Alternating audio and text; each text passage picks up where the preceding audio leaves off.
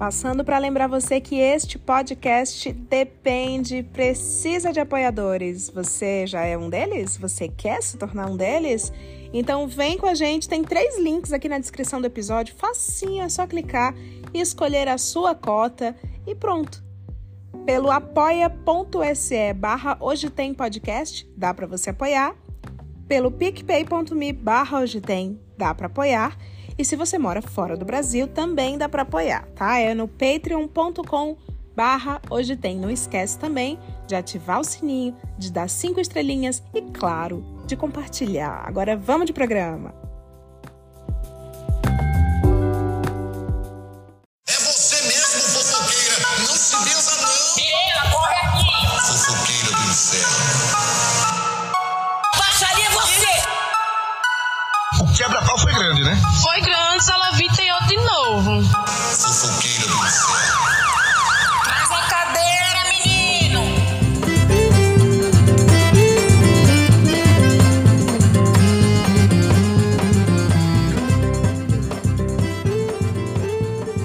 Nos encontramos finalmente. Finalmente os hosts desse podcast se viram. Finalmente deixamos de ser dois desconhecidos que se falavam remotamente para dois amigos que chegaram a se abraçar e bater boca, que é o cerne de toda amizade. E fizemos isso no estádio onde nascemos, que foi o Ceará. Que é o Ceará, não que foi.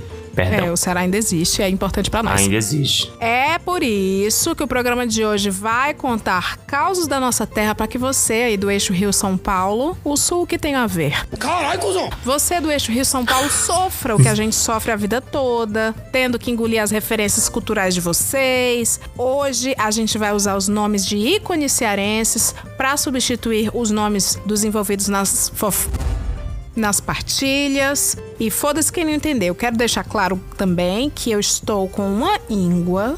Tá, eu tô com a íngua. É, como é grave. dizem, como dizem os idosos, do tamanho de um limão, que o idoso gosta de usar fruta pra estipular tumor e íngua. Eu tô com a íngua do tamanho de um limão no meu pescoço, tá doendo. Ela é ocasionada por uma gengivite, acredito, porque o nosso apoiador, ouvinte pagão, Gustavo Matos, disse que ninguém morre de íngua e que, eu, que veio da gengivite porque veio do canal da, né, da irrigação linfática desta, deste dente. Será? Mas eu vou dar, botar drama. Quero dizer, Glau, também que eu tô puta, eu tô de mau humor, então eu não vou ser legal com o ouvinte que mandou partilha. Eu não vou. O meu react vai ser ruim, eu vou ser a bad copy hoje e segue o baile. Como gospel que somos, vamos sempre edificar em cima da vida alheia e dessa vez não vai ser diferente. A pergunta que vamos nos fazer é: partindo do fato que a vaia cearense é um grito de justiça e celebração, quantas vaias cada partilha merece? Exatamente. É. É, sim. Vamos deixar claro que nós não vamos vaiar porque eu estou com dor de garganta e a Leila tá com a língua, então a gente vai usar inserts. Do tamanho de limão. Do tamanho de limão. De novo essa Eu tô com a íngua. É. Aquela mulher que a gente falou lá no Ceará. É. Isso aqui não é outra coisa, não. Isso é fome mesmo. Depois eu explico essa piada pra vocês. Ah, o Rodrigo Santos aqui. Ah, eu amo a Leila do Antigo Testamento. É isso que vocês terão hoje. É a Leila com a ira de Deus do Antigo Testamento. Link ao vivo da Beira Mar. Acho que hoje deveria se chamar Link ao vivo da Beira Mar, tu não acha? Acho. Link ao vivo da Beira Mar, porque, como já dito, conheci Glaudemias e fomos passear. É. Porque assim, a gente foi pro Benfica. Foi legal? Foi, mas eu acho que não foi tão marcante quanto as coisas que aconteceram na Beira Mar. Nada contra o Benfica. Inclusive, tem até amigos que são Benficers. É. Mas, né, a Leila é Beira Mar. Eu sou muito Beira Marer, eu sou muito Meirellers, que são os bairros É. nobres do Ceará. O Benfica, pra quem não sabe, é o bairro acadêmico do Ceará, equivale a um Pinheiros. Todo mundo lá é hipster. Ai, vamos comer comida nordestina com decoração de cordel, 60 reais. É. O que não faz sentido, né? Porque se você tá no Ceará, toda comida é nordestina, mas É. enfim. Galera nas, nas cirandeiras. Uhum, uhum. Bom, vamos lá. A gente foi passear na beira-mar e um evento atrás do outro começou a acontecer. Mas Glaudemir... Ai, não, não, vamos, vamos começar. Vamos começar dizendo que, gente, a Leila Germano não gosta de receber abraços, tá?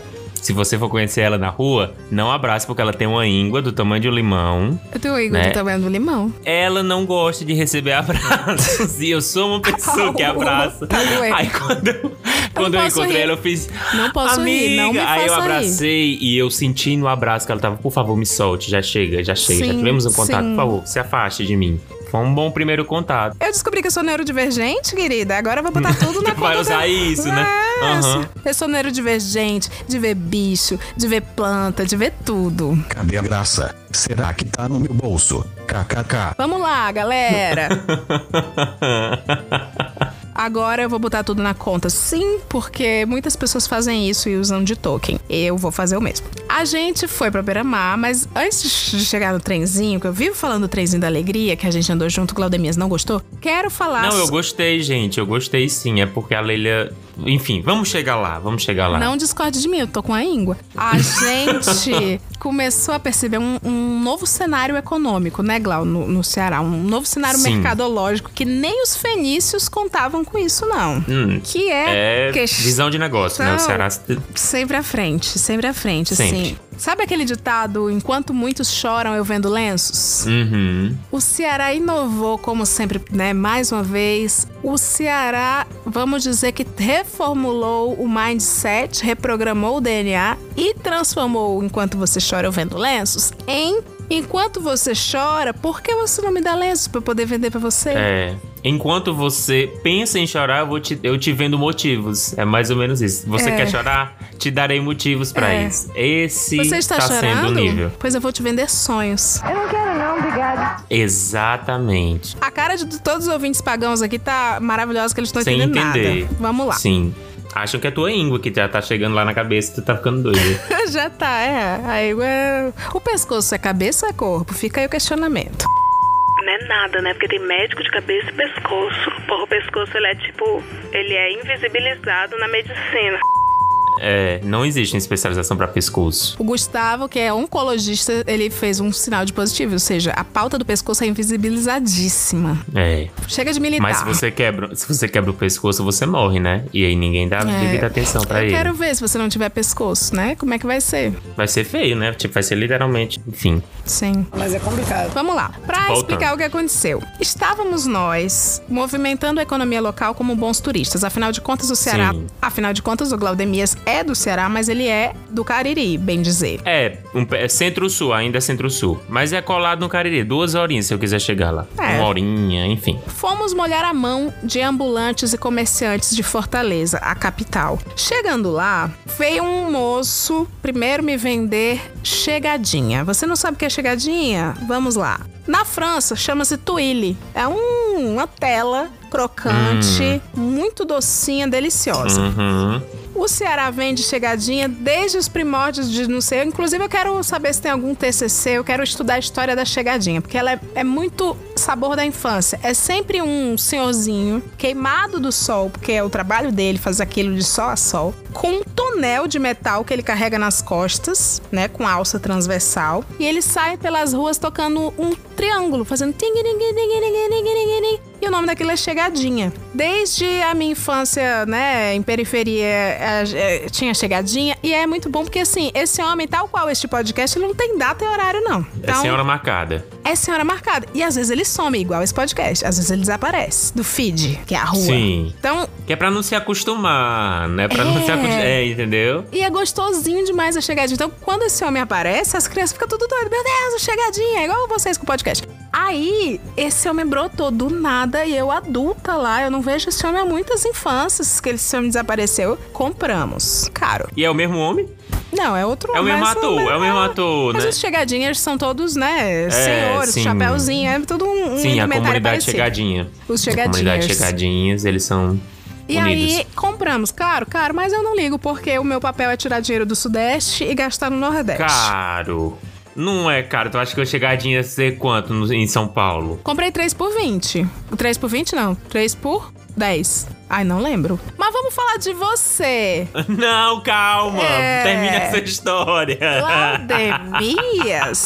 Logo após o chegadinha, porque assim, o Glaudemias tá me xingando, tá me zoando agora, porque eu comprei a chegadinha no seu valor e eu achei caro. Pelo menos. Não, eu achei em conta. Eu sempre gosto de levar pro lado que se fosse em São Paulo, uma chegadinha seria 50. Cada chegadinha, cada tablete da chegadinha. Diferente de certas pessoas, eu comprei algo. algo. Agora vamos falar Sim. sobre o Glaudemias e o novo segmento da venda NFT. A venda, o Ceará inovou e agora o comércio, ele é totalmente NFT. Explique, explique. Sim. É, já tá no metaverso, né? Tipo, o Mark Zuckerberg não conseguiu, o metaverso dele falhou, porque tudo que ele toca falha. Péssimo. Pode falar mal do Mark Zuckerberg nesse podcast, que eu, eu, eu odeio ele pessoalmente, mas Pode. se você for fã. Ah, então pronto. Então, nunca tudo me que ele dinheiro. toca vira bosta. Só não pode É. falar de apoiador e nem de patrocinador, o resto. É, então, tipo, ele, o primo dele, o, o, o menino lá, o filho de primo, como é? O, o do Twitter? O Jack? O- Não. Ah, o Elon. Não, é, o Elon, então. Duas pessoas que tudo que toca vira merda, né? E aí tentaram com o, o metaverso, não funcionou, mas no Ceará já está funcionando sim. Já está funcionando, já estamos trabalhando com coisas que são ideias, que são conceitos. Então você está comprando conceitos, ideias e, e sonhos. Eu acho que antes de tudo sobre acreditar no sonho, né? Investir no sonho. Eu me senti um mecenas. Nunca entendi os Exato. me- eu, eu fui colocado nesse papel e fiquei muito emocionado por estar contribuindo sim pro meu estado. Eu vou deixar você contar porque você conta melhor do que eu, não tem tanta graça quando eu conto. eu vou só me defender. Vamos lá. Claudemias ficou me zombando porque eu comprei chegadinha, porque sobrou chegadinha, porque eles enjoaram de chegadinha. Fiquei carregando as chegadinhas dele e, e de quem? Quem mais tava? Do Carlinho. Carlinhos. Não era o Neto, não, era o Carlinhos. O Carlinhos Anitta Crave. Beleza. Deus é tão justo que mandou o primeiro vendedor NFT pra gente. Chegou um senhor idoso com uma caixa de isopor acoplada em um carrinho de puxar. Então ele tem uma caixa de Uhum. isopor. E ele, oi, tudo bem, com licença. Não foi tão pausadamente, ele já Você sabe que ele fala rápido. Ele fala. É, oi, com licença, sou vendedor de NFT. Não, oi, com licença, eu ve- sou vendedor de água. Ele disse isso. sou Isso, vendedor ele de se água. Eu já tinha acabado de gastar o de meu dinheiro no, na chegadinha. Aí eu imaginei, algum Uhum. deles vai comprar. Aí o Glaudemias, ô senhor, não tem. A primeira a gente meio que entendeu, ele falava confuso. Foi. A gente não achou que ele tava pedindo dinheiro. Aí a gente falou, não sei. Aí ficou um olhando pro outro, né? Tipo assim, compra, filho de rapariga. Um olhando pro outro. Aí o Glau falou assim: quanto é a água? Aí ele Foi. disse: Eu sou vendedor de água. Aí eles, mas eu não tenho água aqui não. Aí começou a entrar água NFT. Isso. Aí a gente ficou assim, hã? Aí ele, o que eu preciso é de dinheiro pra comprar água porque eu sou vendedor de água. Entendeu? Ai, minha língua. E, e exa- a água, a água do Sandy Júnior do filme, exatamente. O apoiador, a, a apoiadora Miguelita falou que é a água do filme do Sandy Júnior, Aquarius, um filme que passaram na sessão da tarde. que era uma promessa. É isso. um NFT. Eu achei. Cara, ele já tá militando sobre o fim da água, né? Tipo, a Porra, guerra ainda da tem- água já é. Cara, você apoia o artista NFT e você ainda sai com um lacre, você sai com um ensinamento. É. Porra. E aí vocês pensam, ah, vocês não pagaram, né? Paguei. O Glau paguei pagou. sim, eu paguei. Aí o Glau ainda falou assim: quanto é a água? O homem poderia dizer: com dois reais você contribui para este empreendedor. Não, É o homem disse: é 20 reais o fardo. É 20 reais. E aí eu paguei 20 reais em um fardo que não existe, mas que foi resultado. que foi revertido em águas verdadeiras. Aí você pergunta, por que você fez isso? Porque eu fui entender o que estava acontecendo depois que eu dei os 20 reais. Sim. Essa é a, verdade. Esse homem falha rápido, gente. Como a Leila tá aí usando o, o, o fato dela ser neurodivergente, eu vou também me explicar. Eu tenho TDAH. Se Ai. você chega tocando um triângulo no meio de uma multidão, falando rápido pra mim, dizendo que vai me dar uma água e essa água custa 20 reais, eu estou tentando entender primeiro quem você é. E aí eu fui tirando o dinheiro da carteira de forma automática, entreguei os 20 reais a esse homem, e aí depois eu entendi que eu estava, eu estava apenas saciando a sede do meu espírito, né? Não era o corpo. Não, você era o tava sendo, como você falou, um mecenas, um investidor anjo. Isso, um investidor anjo. exatamente. Muitos vão no Shark Tank. Por que, que o, velho da Polishop é, é, é importante? Você não. Não, Vocês tipo, eu fazem a a minha coisa. vaquinha, eu apoiei a minha vaquinha do mês. É isso, entendeu? O homem, é, você Foi fez isso. o Razões pra acreditar. Eu fiz o Razões pra NFT. acreditar.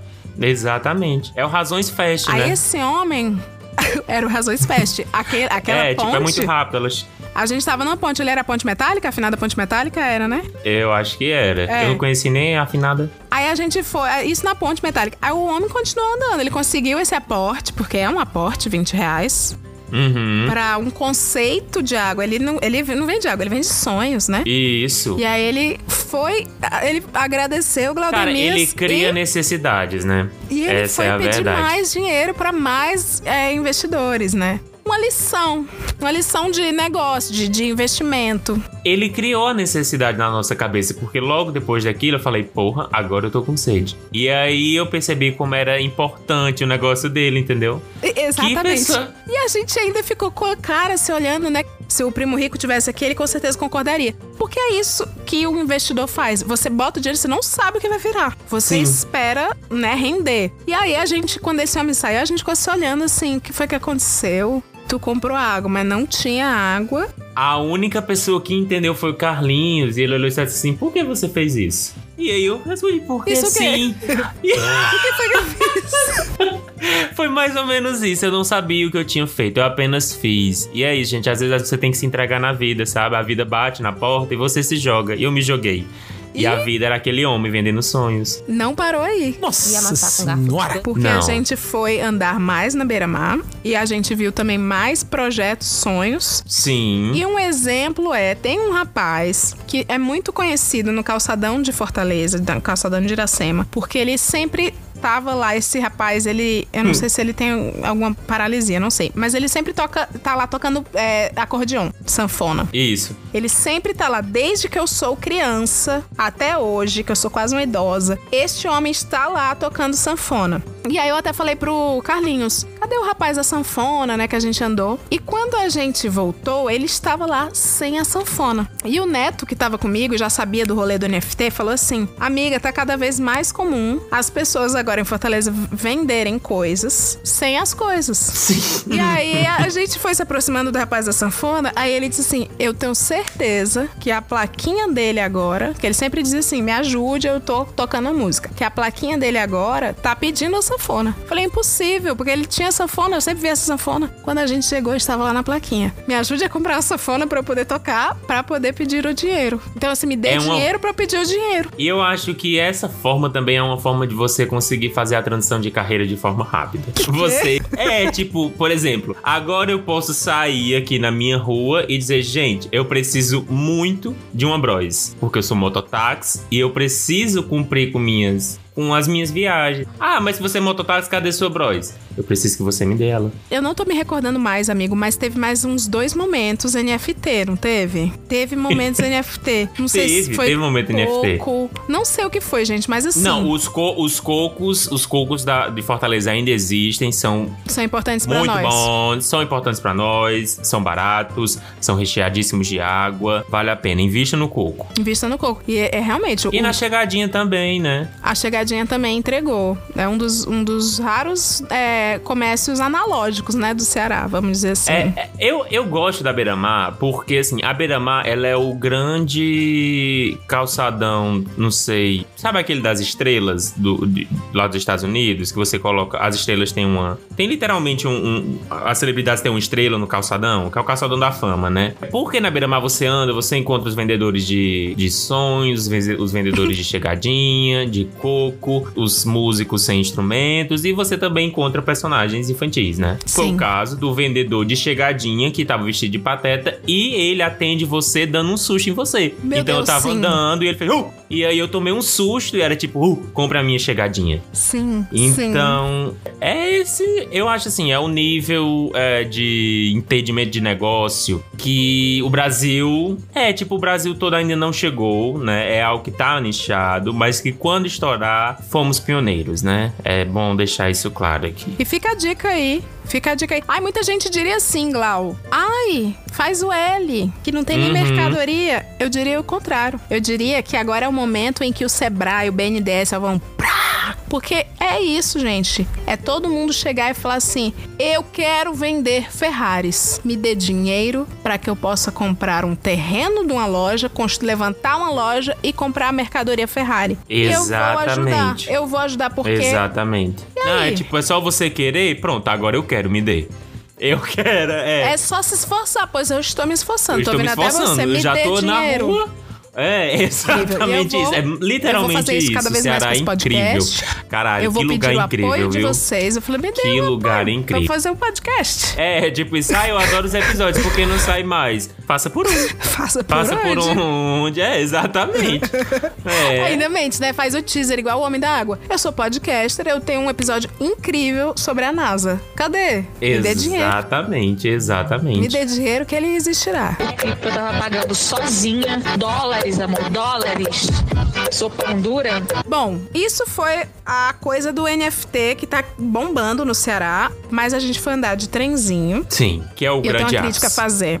Eu tenho crítica a fazer ao governador é, humano, que eu até fiz essa crítica no Twitter, eu vou repetir essa crítica aqui. Sempre vendi o trenzinho pra vocês, sempre falei que o trenzinho da alegria e da fantasia eram duas facções maravilhosas, que de dia tinham né, atitudes questionáveis, mas de noite eles eram heróis de crianças. Sim, como o Batman. E eles faziam coisas, manobras, coisas sensacionais, invasão de propriedade. Que inclusive o Batman tá no trenzinho, é bom pontuar. Falei como o Batman e o Sim, Batman tá no sim. trenzinho. Tava lá. E tinha, enfim, esses delitos, né? São Delito ou entretenimento? É, qual Quando é, o Woody limite, Allen, né? pode. Exatamente. Quando é o Woody Allen, pode. Ah, o Woody Allen não tem, separar artista da obra. E, e o trenzinho da fantasia e da alegria, né? Mas aí, Glau, quando eu fui pro Ceará, eu tava marcando com o meu amigo Neto, de ir pro trenzinho, falei, que legal. Aí ele, então, amiga, não tá mais legal. Por quê? Porque agora eles têm que respeitar as leis. Vai todo mundo perder. E essa é a crítica que eu tenho pra fazer pro governador Elmano. Eu votei no senhor. Mentira, eu voto de São Paulo. Mas a minha família votou no senhor. Fala como era antes, né? Tipo, dá alguns exemplos do que eles faziam e que eles não podem fazer mais hoje sobre o- a ditadura do Elmano. Primeiro que tem cinto de segurança. Não tinha antes. Pra quê, gente? Era cinto de com segurança. emoção, né? Cinto de segurança é pra ocasiões em que se tem segurança. Eu não entendo porque é um cinto de segurança pra um trenzinho da alegria. Se eles vão dar mortal pra trás, twist carpado, é, fazer polidense na cara de uma criança, Uhum, bater em algum. Subir um muro, agredir um idoso que Achar tá no meio do caminho atrapalhando. alguém. É agressão se ele tinha uma coreografia pra cumprir e o idoso está no meio do caminho? Sim, é bom pontuar isso, né? Que é antes de tudo arte, né? E é um tipo, é um é multiartista, né? É multiartista. O Derek tá aqui falando, a Leila tá é só o Paulo Gustavo. Eu tô indignada. Eu tô indignada com o Brasil. Estamos cansados. Fora! Existiu a regulamentação dos trenzinhos da Beira-Mar, inclusive tem aquela foto maravilhosa que vocês podem ver de uma plenária gigantesca com os Power Rangers, o Bob Esponja. E outras, outras grandes personalidades da nossa infância protestando por direitos trabalhistas. Isso é incrível. Sim. Mas aí foi o erro deles. Sim. Porque agora tem direito trabalhista, mas não tem a diversão. Exatamente. Tem a diversão, não tem a diversão? Talvez até tenha, mas não é a diversão que a Leila esperava, né, amiga? É bom Não. deixar, é, deixar isso claro. Gente, quem me segue há mais tempo sabe os vídeos que eu fazia. Sim. Eu ficava, meu Deus, ele invadiu um prédio. Eles entravam, Glau, no Gran Marquise Sommelier, o hotel dos chefes de estado, e faziam um peixinho na rampa. Foda-se se tem segurança, se a Madonna tá hospedada. Eles faziam porque a rampa é de mármore. Sim. E eles faziam, vinha fazer competição de cinco personagens, assim, descendo aquilo ali. Incrível. E davam mortal. Arte, Enfim. arte, arte no seu estado mais puro, bruto e tocante. teve um momento assim, virou uma coisa gospel, que eu odiei, que eles cantaram a música capacitista do homenzinho Sim. torto que morava na casinha torta, que Jesus endireitou, que é uma música capacitista, se você parar pra pensar, é isso. É, não, te- não tem nem que parar pra pensar, gente. É só cantar que vocês É só não. cantar. Que a Bíblia É chama. só cantar. A Bíblia chama coxo, né? Mas que antes era Uhum. coxo essa música na minha paróquia era coxo, virou torto. Tentaram, não Ah, adianta. teve, teve isso. Eu conheci já como torto. Eu conhecia na como minha infância- coxo. Aí tá, gente. tocaram essa música pras crianças. Só que tem um- teve um momento que eu queria falar, que não sei se pode falar, Glau, do Carlinhos. Atenção, é agora que o bicho vai pegar. Eu acho que a gente deve chegar no final, porque. Tá. Guardar isso pro final, que é o grande ápice, porque a gente só até agora tacou o pau no trenzinho, mas você se divertiu. Eu me diverti. Você se divertiu. Você tirou foto com a boneca, a boneca que eu não me lembro o nome, que é boneca, A boneca LOL. A boneca LOL. Você tirou foto com o Batman, com o Homem-Aranha e com o Cebolinha. Inclusive, a foto com o Cebolinha tá no seu Instagram, todos nós, lá com o Cebolinha. Falaremos já de novo do Cebolinha. Você se divertiu, gritou com crianças, elas saíram do lugar delas e foram sentar na frente do trenzinho e a gente roubou o lugar dessas crianças. Mas é isso. É, Uma das coisas legais velhinha, do trenzinho. a velha que tava atrás da gente disse: Nossa, não cresceram, né? Você olhou pra cara dela e falou: Sim. Exatamente. Então você viveu, Sim. Leila Ger. O que que é piranha? Qual- algum problema? É, algum problema mais mais ou menos voto. isso. Seja a pessoa que for, se me atacar, eu vou atacar. E uma das coisas que eu sempre falava do trenzinho é vão, porque só tem criança de 5, 4, 3, 2 anos, bebê. E é muito bom fazer uma fila e olhar pra cara da criança e passar na frente dela e ela não saber o que dizer, porque ela não sabe o conceito de furar fila. Ridícula, não, mano. Ridícula. A criança, a mente explode, que ela fica assim, Sim. meu Deus, entraram na minha frente. Ela começa a entender um sobre momento- direitos. Teve um momento maravilhoso que foi a gente não sabia onde era que tava o trenzinho. E aí a Leila, pera que eu vou me informar. Aí virou pra trás e fez o Peppa, vem cá. E aí veio uma Foi. pessoa vestida de Peppa. Peppa, por favor, você sabe dizer onde é que tá o trenzinho? E a Peppa explicou pra gente, apontou. Então é uma experiência. De fato, é uma experiência maravilhosa. É. Eu acho que o ponto ápice do trenzinho é que respeitaram a religião católica e desrespeitaram totalmente a religião evangélica, né? O que prova que o Ceará ainda vive nos anos 2000, quando o Brasil era majoritariamente um país católico, né? Porque passamos por três igrejas católicas, tava tendo a missa, baixava o som, então não tocava pentada violenta, coisa do tipo, todo mundo parava de dançar, mas passou por Universal e o som foi aumentado. Não é prioridade. O som foi aumentado e todo mundo continuou dançando. Os bonecos que estavam no trezinho continuaram dançando. E a gente riu bastante, porque percebeu que o Ceará tá nesse movimento de desevangelização do Brasil. Né? Sim, sim. É, eles militam da forma que eles podem, né? Mas eu achei isso muito bom. a gente fez stories assim. Porque imagina, gente. É, havia um homenzinho todo nas alturas, a música truando, chega, vibra o carro. Aí quando passa na igreja, tava tendo uma missa, bruscamente, que morava na. Shhh, Isso, parou. parou. Eu amo, porque assim, é totalmente hipócrita. o respeito também é NFT. Por quê? Sim. A igreja católica, tem, digamos, tem uma, fa uma fachada de 6 metros. O trenzinho tem 12. Então, o trenzinho, ele passa de frente para um negócio de 6 metros de, de largura. E aí, ele fica em silêncio naquela medida, sabe? Assim, é, É. um som nas alturas que volta imediatamente. Saindo... É preciso. é preciso, é preciso. É tipo, respeitamos Seis até metros. certo ponto. É, tipo, respeitamos a medida que tá lá no plano diretor. É mais ou menos isso. O trenzinho é incrível, é impecável nesse sentido. Mas o, tre o da- trenzinho da não. Universal, não. É, intole é tolerância, tolerância com, a- com os católicos e intolerante com os evangélicos. É isso. Exatamente. Não rolou. E de alguma forma, né, é, posto que a Igreja Universal é uma das que mais agride as religiões de matriz africana, se a gente olhar por essa perspectiva, é uma espécie de O- justiça, que eles fazem uma O certa trenzinho justiça. faz justiça. Sim, Sim. eu tô 100%, 100% nisso. Bate palma quando o trenzinho aumentou o som frente à igreja evangélica. É. Eles não só, eles não diminuem, eles aumentam e batiam Eles na lataria. aumentam o batiam assim, pá, Isso. pá, pá. E aí é bom falar isso, o trenzinho ele é de lata, então quando você bate nele, a zoada fica infernal. É Infernal. insuportável. E eles batem na lata que é pra todo mundo saber que o trenzinho tá chegando na sua. Ó, o trenzinho vai te pegar. Inclusive tô com a música do Tubarão. Te, te amo. E é isso, o trenzinho ele militou contra esse processo gigantesco de evangelização do Brasil. Teve um momento que a gente riu, que tinha uma bebê na nossa frente. E a bebê começou a chorar. E aí,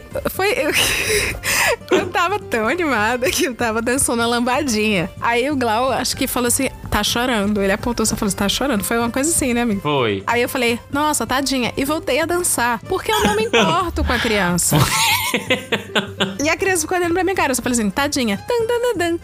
É. E assim, é, eu queria muito que vocês também vivessem a experiência de Leila no trenzinho, pra vocês verem como são os adultos funcionais. Nesse momento. Porque ela passava pelas pessoas que estavam vivendo nos seus bairros ricos e falava: Oi, gente rica! É, "Oi, igual um ricos." animador. Não, era igual uma apresentadora do Bom Dia e Companhia. Oi, ricos! E É as pessoas verdade. olhando pra ela e julgando. Eu sou muito feliz ali. É um momento de felicidade extrema pra mim. E é justo, e é justo. E a Leila achou que eu não gostei do trenzinho. Por que ela achou isso? Porque, gente, eu andei em trenzinho a minha vida toda. Não o trenzinho da Beira Mar, que é uma grande instituição, mas os trenzinhos que vinham pros interiores. Eu falei, ela, ela me explicando assim: você vai amar o trenzinho. Eu falei, ah, como é? Cara, é uns bonecos que andam num trem e ficam mexendo com o povo na cidade. Ah, igual na minha cidade. disse, não, o trenzinho da beira-mar é diferente. E de fato era, porque tinha um beira-mar, tinha um mar. Na minha cidade não tem mar. Então, Começa daí, foi né? incrível. É, mas é bom pontuar que existem dois trenzinhos. Tem o da alegria e tem o da fantasia, que claramente o da fantasia é o trenzinho. É melhor. Era. Já foi outro, viu? Já foi o outro. O bife virou, que o trenzinho da fantasia, ele tem andares. E ele Tipo, tem muito mais aquele- LED. Ele parece aqueles carros de batalha, batalha, batalha no norte, sabe? Aqueles batalha de, não me lembro agora o nome, Deus. Que a Gabi Amarantos até participa. É carro de exército, é caminhão que leva, que leva re- recruta. Isso, é tipo, gente, é, é um, é um grande trio, é um é o grande é um grande trio que passa por Salvador na versão um pouco mais reduzida. É, é uma estrutura, é, de fato tem uma estrutura ali. O Iano falou aqui que eu tô igual a Mara Maravilha. Tô invisibil- visibilizando ricos e invisibilizando crianças. Sim, sim. A criança movimenta a economia? Isso. ela tava na beira-mar, ela tava no. Ela tava respeitando os ricos da beira-mar, né? É só respeitar tava. a população local, né, Eu tava. É, a criança ainda é um adulto em potencial. O rico já é adulto. Então ele. E rico. A criança é 50-50. Ela pode ser rica ou não É, ser. Bom, exatamente. hoje a gente tá mais errado do que nunca, mas eu tô com a íngua do tamanho de um limão. Exatamente. Tô com a íngua do tamanho de E um aí limão. a gente vai falar do grande momento. Sobre o Cebolinha. É isso que eu quero saber. A gente vai falar desse grande momento, né? A gente vai Ah, falar. Por favor, Vamos lá. Havia um Cebolinha, né? Os personagens que tinha lá, inclusive uma crítica aqui pro treino, pra organização do Treino da Alegria, achei capenga, dois Homem-Aranha, sendo um dos quais uma criança. Mas o que é isso? Uma criança era um Homem-Aranha. Tinha Vamos pontuar. corpo de criança e energia de criança à noite, zero. E o outro Homem-Aranha mesmo. Tinha a boneca LOL, tinha a Peppa Pig triste e tinha o Cebolinha. Ai, meu Deus, lá vem! Cabeção. O Cebolinha Cabeção, eu, primeiro que eu já achei ele chato. Não podia brincar, eu falei, vai, Cebolinha, polidense. Ele, que é isso, menina? Polidense não. Ou então tá ótimo, então vamos ver. Tipo, chato, chato. Não deveria estar ali no, no crew. E aí, uma hora que eu tô curtindo, imaginei a cena. Estávamos sentados. Claudemias triste, na ponta, olhando, olhando pro nada e pensando, nossa, tudo isso aqui tem Icó. Eu no meio. E o Carlinhos, Anitta Crave, na outra ponta. A gente tava brincando, dançando, nananã, eu toda feliz na minha brisa, Glau na dele. Quando eu olho pro Cebolinha, cabeção, imaginem um Cebolinha cabeção. Ele tava encarando fixamente algo do meu lado, e este algo era o Carlinhos. Eita, querida! Quando eu olho pro Carlinhos, imaginei a minha Sim. cabeça no movimento ventilador. Quando eu olho pro Carlinhos pra entender o que tava acontecendo, que tinha um cabeção sério olhando, tudo bem que é sério porque a cabeça era de fibra de carbono e não, não vai mexer. O Carlinhos estava olhando de forma sensual pro Cebolinha. Bicha, puta que pariu! O Carlinhos estava paquerando de forma voluptuosa o Cebolinha. Quando eu olho, então, movimento de ventilador, olho, já fico, me dá um frio na espinha, isso. Fico assustada, volto o movimento de cabeça pro Cebolinha e o Cebolinha estava fazendo, agora só os ouvintes pagãos vão ver, assim, ó, pegar aqueles dois dedinhos, mostrar para um olho e apontar Tipo, para estou você. de olho em você. É, de olho em você.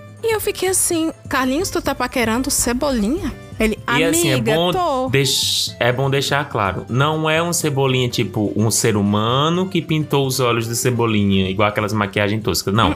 É uma literal cabeça De de cebolinha. De cebolinha. e de alguma forma tava tendo uma tensão sexual gigantesca. Sim. Entre um ser humano e uma cabeça de fibra de carbono. E outra, o Cebolinha, ele tava com as sobrancelhas dele, é aquele olhão do Cebolinha, tá? Tava com a sobrancelha meio assim, meio triste. Então, além de tudo, era uma cabeça triste. e, o Carlinhos, e, o, e o nosso amigo Carlinhos estava lá. Jogador, né? Jogador camisa 11. Tá pro jogo, tá pro jogo. E as crianças perceberam a tensão sexual. Tinha uma Faz criança, vida, né? uma criança de uns 9 anos, sentada na minha diagonal, que ela tava exatamente igual eu, assim, perplexa em movimento ventilador. Assim, olhava de um e olhava pro outro. Olhava pra um, olhava pro outro. E eu fiquei, meu Deus, Carlinhos. A minha vibe acabou ali, porque não que eu esteja julgando o fetiche de ninguém, mas ao mesmo tempo eu fiquei, Estou julgando. Como Ao é mesmo que tempo, estamos julgando. Pode? Como é que pode? Porque assim, como é que pode, né? Eu me lembrei É. do sexo. Ai. Eu me lembrei no Sex Beast, amigo. Aquele reality show. Sim, e é, e, e aconteceu naquele momento, assim. É legal porque também depois, assim que saiu do trenzinho Cebolinha, ele deu aquele passinho do TikTok, que você fica jogando de ladinho. E Carlinhos também tava jogando de ladinho junto com o Cebolinha, né? E aí, eu não tinha percebido que tava rolando essa tensão sexual. Me pergunto se sou uma pessoa despercebida ou se não imagino que você vai sentir tesão assim, por uma cabeça daquele, né, daquele Já tem tamanho. essa tensão sexual aí, Cole. É impossível. Aí isso não tem. Isso não tem. Mas é Mas é isso. isso. É isso. Momentos, momentos.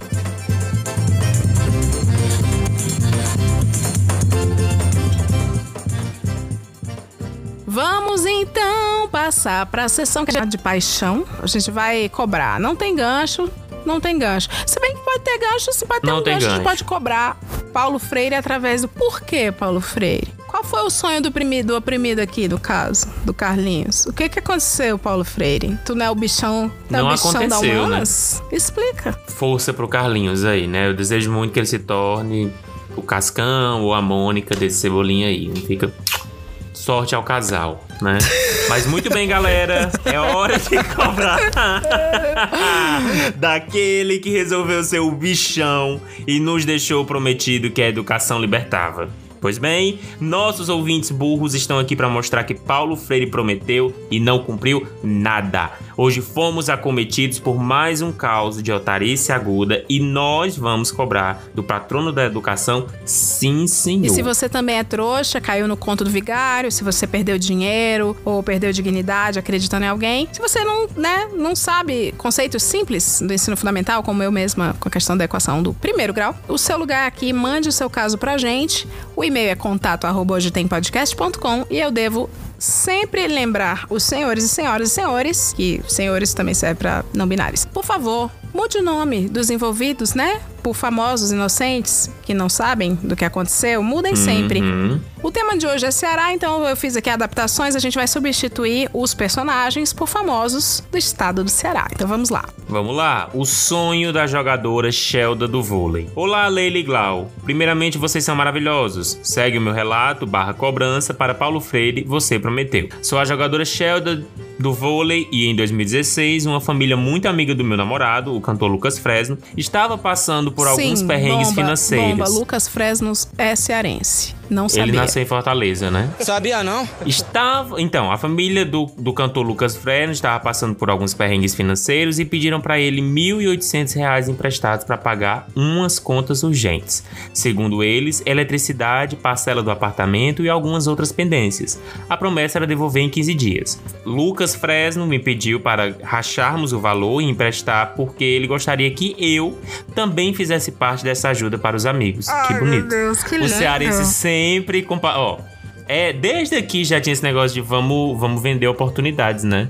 Sim. Incrível. Eu acho muito bonito. Possibilidades, perdão. Macho é, macho é engraçado, né? Não quer assumir mulher, mas minha família tá precisando de dinheiro. Vem fazer parte da minha família. Quero não. Vem. Desse momento bonito. São desse 900 momento reais. bonito. São 900 reais você ganha o direito de ajudar minha família. Eu acho isso incrível. É, eu sei. E eu, claro, apaixonada e leia-se trouxa, aceitei. Pois bem, os 15 dias viraram dois meses, e quando Lucas Fresno cobrou, a matriarca da família, saudosa Rita de Cássia do Forró, um beijo pra Rita de Cássia, Um beijo. enviou um áudio dando risada e dizendo: Não se preocupe, eu vou pagar, não fico devendo ninguém não. Pois parece que essa seria a primeira vez. Alguns meses depois, o cantor Bruno Mars, esse é o cantor mesmo, não faz parte da troca de nome da partilha e nem é cearense. Meu preferido, anunciou que faria um show em São Paulo. O valor do ingresso era muito alto e eu não pude comprar, já que até tinha o dinheiro, mas ele estava comprometido com outras contas. No dia do infame show, tentando acompanhar pelo Instagram, eis que me deparo com um stories de Samira Close, filha mais velha da família. Para minha surpresa, ela estava na pista prêmio para assistir o show de Bruno Mars. Nos stories, Samira Close estava emocionada e agradecia sua mãe, saudosa Rita de Cássia do Forró, pela realização do sonho de conhecer o cantor Bruno Mars. Ah, achei Bruno pouco. Mars que tinha que se emocionar com a Rita de Cássia lá no palco. O meu diploma de trouxa já estaria suficientemente carimbado, mas anos depois ganhei o selo ouro de trouxa, já que Lucas Fresno, agora marido, me traiu com a influência Tiane Dantas, cristã, daquelas que só usam saia comprida e não cortam o cabelo, me deixando com uma filha pequena e sem pagar um valor correto de pensão, ou seja, tomo um calote recorrente. Sempre que vejo os stories de Samira Close e continuo a frequentar shows caros, sempre na pista prêmio, me lembro dos meus 900 reais. Sei que eles nunca voltarão, mas servem como lembrete do quão trouxa eu consigo ser. Como bem diz a Deia Freitas, ninguém tem dó de corno. E como vocês sabiamente me ensinaram, é isso que dá empoderar feio. Você tá muito feliz no seu casamento. Você tá felicíssima no seu casamento. E no seu lugar de otária.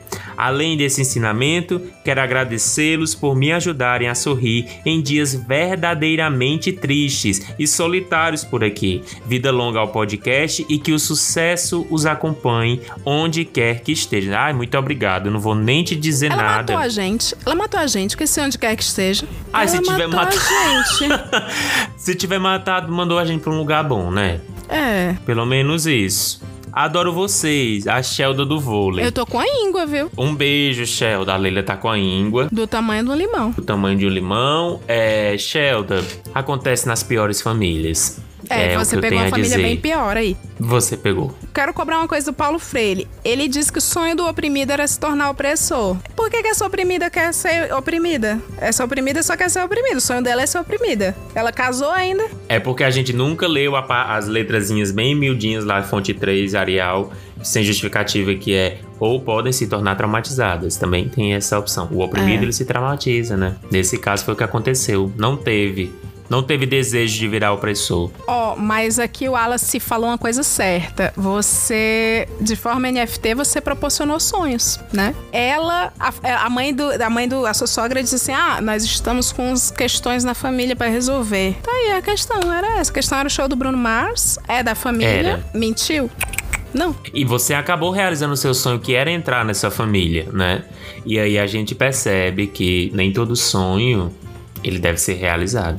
A Bíblia diz, né? Tudo é lícito, nem tudo convém. Eu não, eu, eu não é, concordo. Eu acho super confuso essa parte, mas eu acho que ela dá pra enrolar. Dá pra enrolar umas pessoas. Eu não faço a mínima ideia do que significa, gente. A Bíblia é confusa. Mas. Porque se tudo é lícito, é, tudo é lícito, mas nem tudo convém, então, então convém. Porque é lícito. Mas nunca ninguém questiona, né? Com a palavra de Deus. É capacitista a Bíblia, né? Porque eu tenho TDAH e eu não entendo isso aí. É. Capacitismo. Mas é isso. Um beijo pra Shelda, né? Todo mês você vai ter aquele lembrete de que foi burra. Mas também é todo mês um lembrete de que você. Você é forte. O Brando, o Brando, capacitismo, só porque eu tô aqui? Não. A Bíblia, a Bíblia, ela prejudica a gente que não é inteligente. Glaudemias eu, a gente fica perdendo várias coisas da Bíblia. Eu tô ainda até agora. Nem tu, tudo é lícito, mas nem tudo convém. Mas se, se é lícito, então convém. Enfim. Eu não entendo, não. Não entendi, não entendi. E eu tô com a língua. Do tamanho do limão. Amada. Vamos lá. Partilha dos hosts. Agora eu quero expor uma pessoa que tá ouvindo esse podcast. Você pediu, não Conte. pediu, querido? Você pediu. Conte, conte. Vamos lá. Tem uma pessoa que eu vou dar o nome de. Deixa eu ver, uma pessoa. Uma pessoa que é inoportuna, chata. Deixa eu ver, alguém me ajuda aí, gente. É a Bruna Grifal.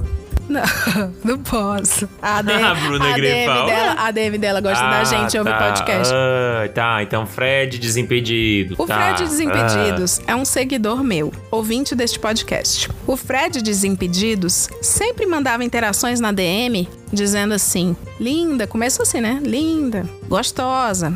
Ai, essa boca. Aí começou a falar sozinho umas paradas mais pesadas. E eu sempre Eu, hein? ignorei. Eu tenho a pasta lá geral, né? Tem a é, principal, geral, Sim. no Instagram. Eu movi ele pra pasta que não, eu não lembro o nome, mas que é a pasta dos chato. Eu vou Que é a que fica no meio, assim. né? Eu que é a que fica no assim. meio, né? É a do meio. Vocês, vocês ouvintes pagão já sabem. Eu mandei até, né, a história toda pra vocês. Aí esse cara é insuportável porque, além disso, não fosse, se fosse só isso já era chato, mas ele dá unfollow e follow sempre, Glau. Ele dá unfollow e follow sempre e dá like Que é pra tu ataque ver. pra eu ver. Eu já percebi que ele faz isso há uns anos já. Unfollow e follow. Unfollow e follow e like e ataque. Já troquei algumas ideias com ele. Já falei que ele sempre vem me elogiar. Eu ia ver, mas você acabou de me dar um follow. Por que você está me elogiando? Não, porque não sei o quê. E uns papos furados. As últimas interações, eu simplesmente. As interações eu simplesmente ignorei. A penúltima foi ele perguntando do meu carnaval, se eu ia pro Rio, porque ele é do Rio. Eu, eu fico pensando assim: o que faz a pessoa achar que eu, que nunca respondo, vou dizer, vou sim, vou pro Rio sim, vou encontrar você, estranho, no Rio.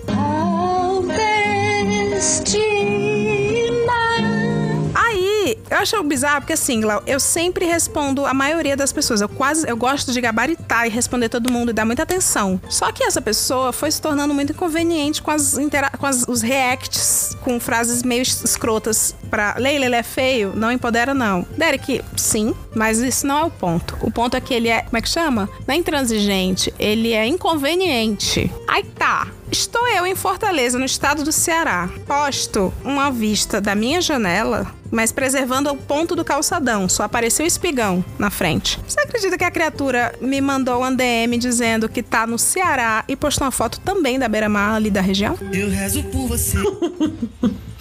É, não é nem questão de ser inconveniente, já tá se tornando criminoso. E aí diz assim, sondando do meu namorado, sabe do meu namorado. Uhum. Vamos dar uma volta, não sei o que, o GG, alguma coisa do GG, citou o GG. Eu fiquei assim, mano, Mano, não é possível. Ele tava a foto realmente dali da, dali da região, da frente. Primeira coisa que eu fiz foi falar com um conhecido que eu vou bipar aqui pra puxar a capivara. Depois eu fui, desci no hotel e falei, pelo amor de Deus, está acontecendo isso, eu não quero essa pessoa aqui dentro. E depois eu falei com o GG. Eu sei que o GG foi lá, deu um esculacho nele. É. GG é gata. O GG foi lá. É, o GG saiu do personagem, deu esculacho. Ele falou assim. E eu bloqueei o menino, obviamente. Mas antes de bloquear, o falou assim: verbalize primeiro o não. Aí ele deu umas dicas aí de segurança, de sair, de não sei o quê. E verbalize o não, seja bastante categórica. Porque você silenciou, ele não entendeu o silêncio. Então, eu verbalizei o não, um textão, e aí bloqueei. E aí o GG foi lá e deu um esculacho e deu uma ameaçada. Disse: Eu vou fazer da sua vida um inferno. Vamos cair pra dentro. Né? Vamos, né? Vamos. Ah, por que não? E aí foi isso. Essa é a minha partilha. Ela não é tão legal, mas. Ai, eu tenho um caso que eu ia deixar para contar no próximo link ao vivo da rua, mas eu vou usar já aqui. É, o, caso da, o seu caso, amiga, rapidamente comentando, é vai na polícia. Não tem outra coisa a falar. Ou então manda o GG ir lá na, na, na porta da casa desse louco. Parem de ser assim, gente. É um pouco chato, sabia? É um pouco chato. Eu nunca tive um caso de alguém tirar uma foto dizendo que tava no mesmo lugar que eu, mas é um pouco chato quando tem gente insistente no, na sua DM, né? Fala, assim, com umas ideias meio tortas, umas coisas meio É. não manda mensagem pra gente se vocês não mandariam pra uma pessoa real da sua vida, sabe? Tipo, fala com a gente como se vocês fossem falar com uma pessoa que vocês convivem, assim. Se vocês falam, fazem essas coisas com a gente, com as pessoas que vocês convivem, vocês vão ser presas. Eu espero isso um dia. Sim. Mas enfim. O meu caso, que eu ia guardar pra um link ao vivo da rua, eu vou contar logo agora porque. Porque eu não quero guardar essa pauta, senão vai ficar muito antiga já. Eu já, já até comentei no Twitter. Eu fui ver a Leila, e como a Leila falou, não estava tão bem no trenzinho, mas é porque eu não estou no momento tão bem da vida. Acontece. Também não tô tão mal assim, não. Enfim, saí lá, do, lá de Fortaleza, falei com a Leila. Voltei pra casa, aí comecei a ficar um pouquinho tristinho de novo. Amanheci, fui pra minha academia e logo depois fui pegar meu ônibus, o tão comentado ônibus que vocês sabem qual é. é um beijo pra Guarujá. E aí, enfim, tava meio tristinho, aproveitei que eu tava no ônibus pra dar uma choradinha. Tava lá escutando Belchior. Bichinho. Me emociono muito escutando Belchior. Mas espera. E to, acho que todo mundo conseguiu entender que eu estava chorando.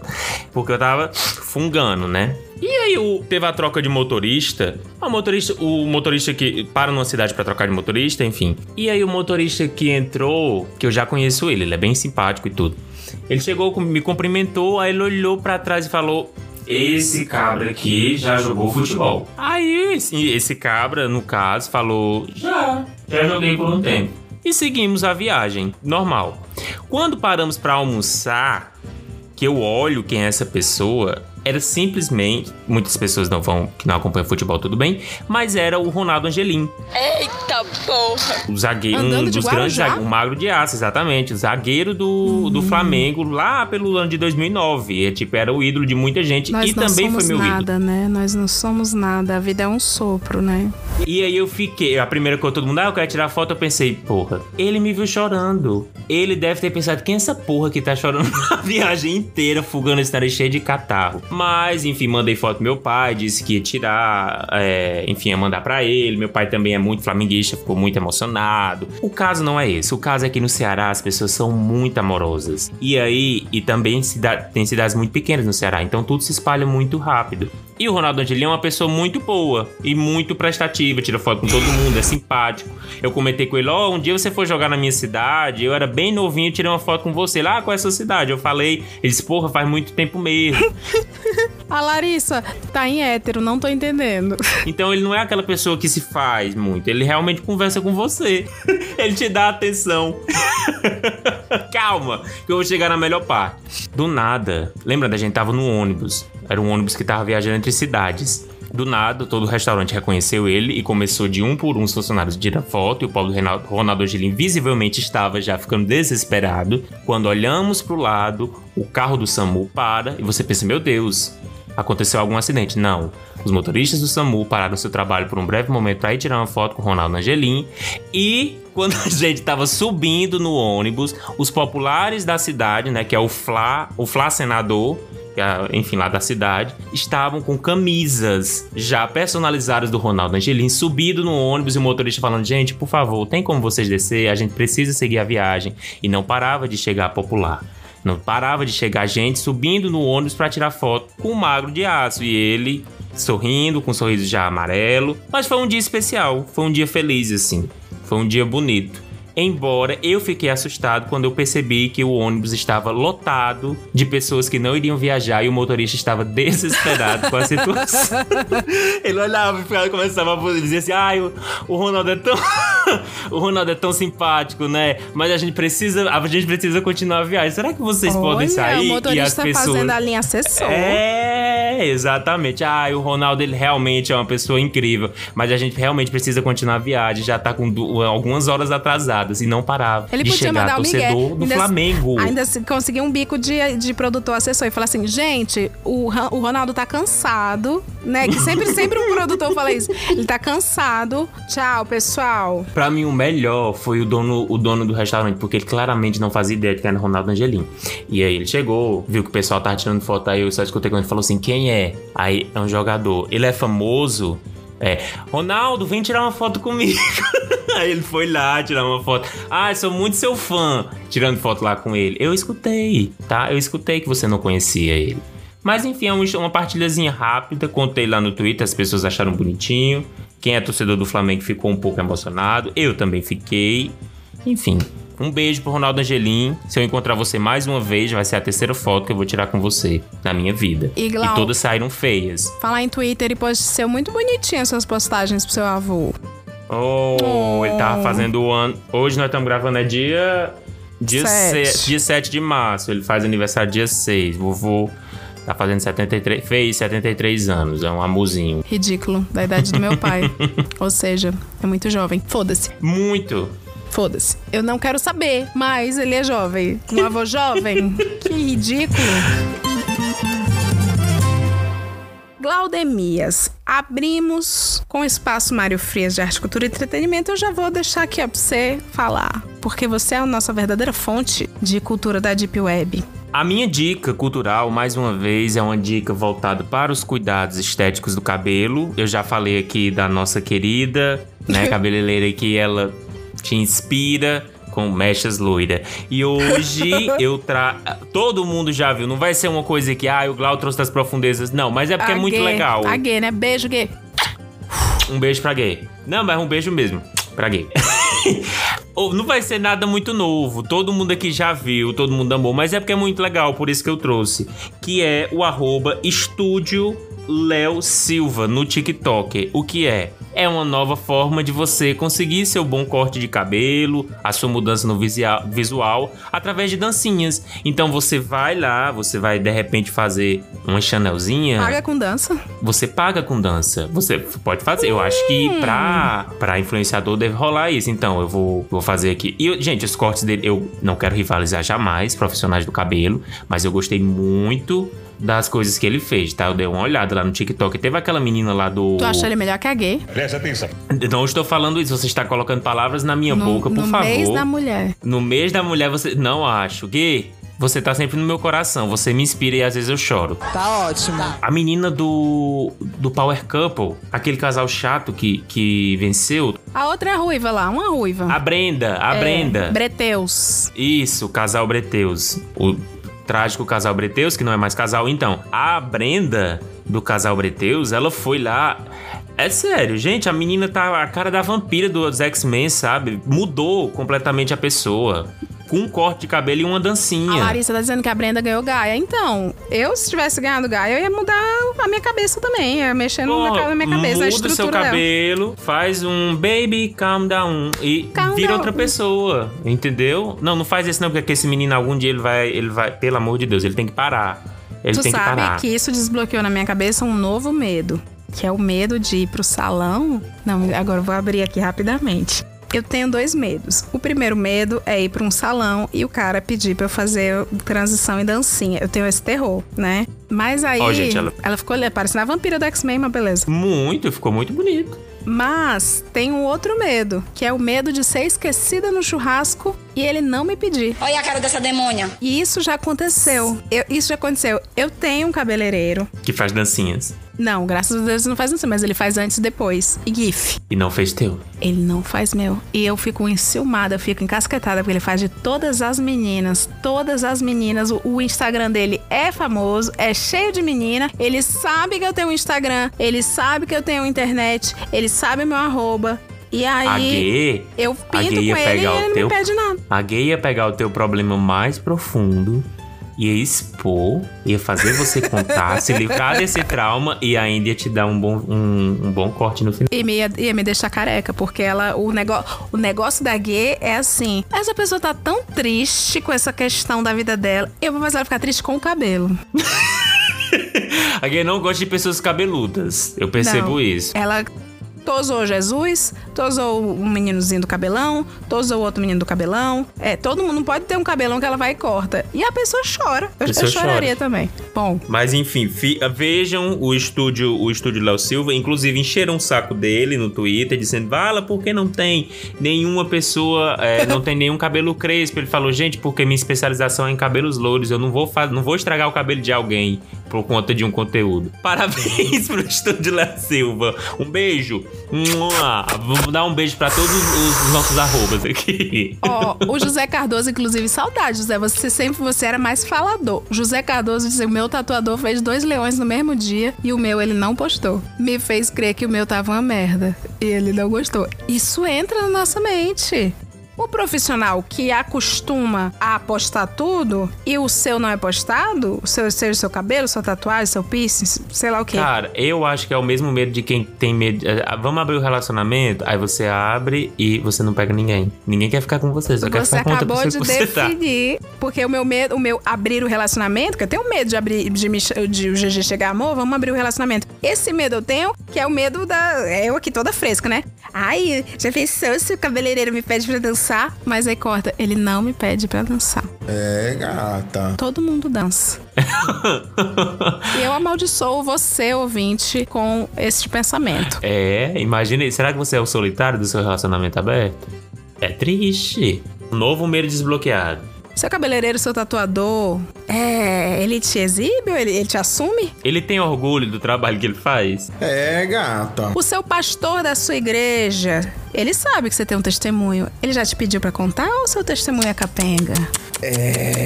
É, gata. Deus transformou sua vida só um pouquinho.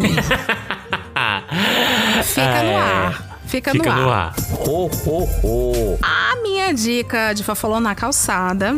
Agora, Glau, eu tô assim, habitando o país Quai, né? É. Essa dica Tá obcecada, aqui, né, amiga? Eu tô muito obcecada. Essa dica aqui, do Brasil muito, muito profundo, ela foi uma dica do nosso amigo Carlinhos, o que depois do episódio do Cebolinha me fez pensar: será que eu tô andando demais com o Carlinhos?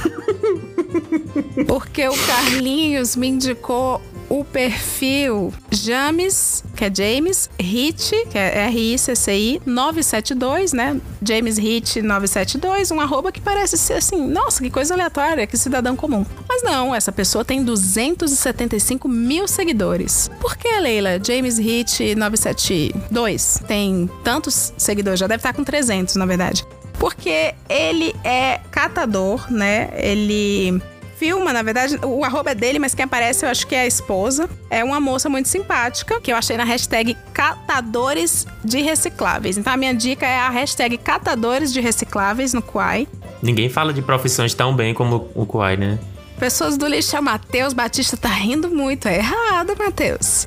Pessoas do lixão, produtores de conteúdo do lixão. Matheus, não me faça rir, eu tô com a íngua do tamanho de um limão. a novela Avenida Brasil foi basicamente isso, né?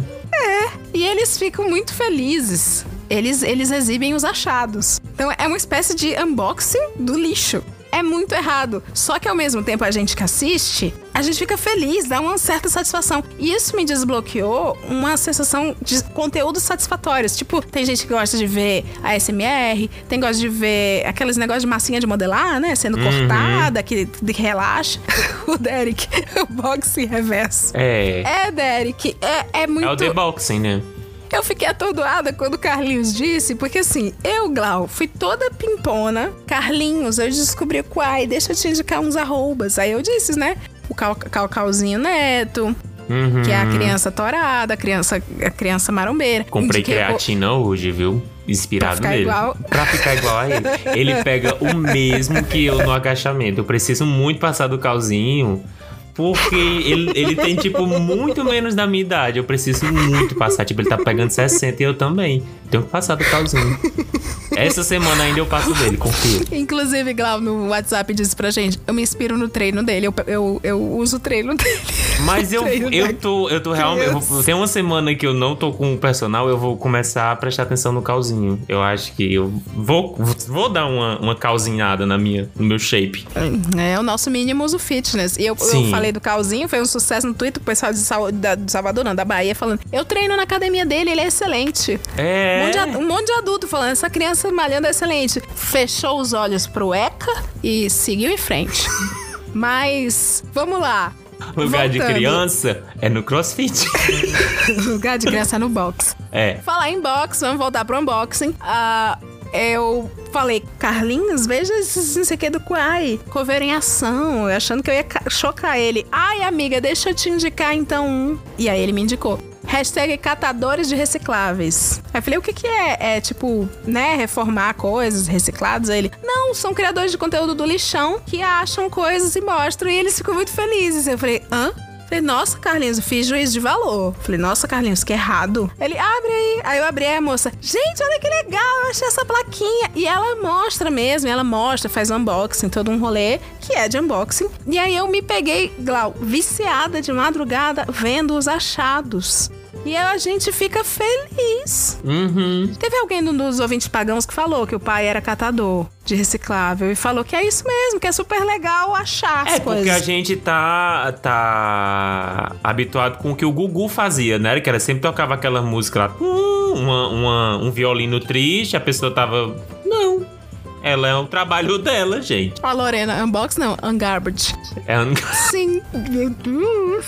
Tá, é a Mig, isso, a Mig que falou do, do rolê do pai dela. Mas é isso, gente. Fica aí a dica de arroba, dos, já deve estar em 300 mil seguidores. James Hit Ó, a 972. Mig tá falando, gente, sim, então a- é isso mesmo. É legal achar. Mas, mas pior que é, deve ser. Ent- Gente, tanta gente joga tanta loucura no lixo. Sim, mas eu tenho um negócio que é, quando eu jogo coisa no lixo, às vezes eu jogo coisa que eu só não quero mais. Aí quando eu jogo coisa que eu não quero mais, Leila já jogou um iPhone, pior que eu já joguei um iPhone. é Então, verdade. não sabe qual é essa história? Volta aí nos episódios antigos, tá? É, que eu não vou contar de novo, não. Mas eu, quando tem coisa que eu acho que vai parar no lixão, que não vai, não vai pra ilha de reciclagem, eu ponho dentro de um saco, dentro de um saco, dentro de um saco, que eu espero que alguém ache aquilo limpinho, tu acredita? Eu faço Ah, isso. mas é o certo. Gente, por favor, quando vocês forem jogar as coisas no lixo, pensem nas pessoas que vão estar manuseando. Ai, saindo do podcast de humor pra uma coisa séria, mas não custa relembrar isso.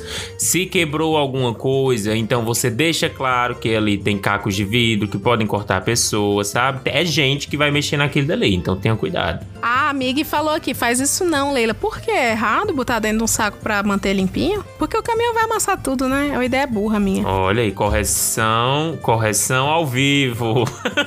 Será que é errado botar Ah, dentro de um é saco, dentro bom. do saco? Mas é, eu já joguei, tipo, eu colecionava Sylvania Families. E eu joguei um Ó, monte melhor fora. você separar boto- e levar nos pontos de coleta. Ah, entendi. Que é isso, É porque, coleta- é, porque o caminhão do lixo vai arrasar com a minha cara. Faça uma coleta seletiva, gente. É, essa é a mensagem que a gente quer passar pra É, vocês, e mas também sigam, sigam. sim, sigam a, a sigam o James, James Reed. Reed. É. É, James Reed, porque eles ficam genuinamente muito alegres e, e é bizarramente um conteúdo satisfatório. E dá uma culpa, sim. A gente fica feliz, é igual o seu Madruga rindo do que não pode, falando assim, Chiquinha. É assim que eu, é assim que eu fico. Tua eu mente, fico né? Trabalhando a tua cabeça. a minha mente, eu, meus divertidamente fica, nossa, que legal, ela achou um, um negócio pra botar na porta. Depois, Leila?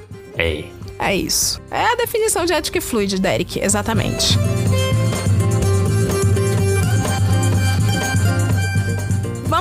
Partida do- dos ouvintes, Glau? Vamos! Hora de mergulhar nas fo...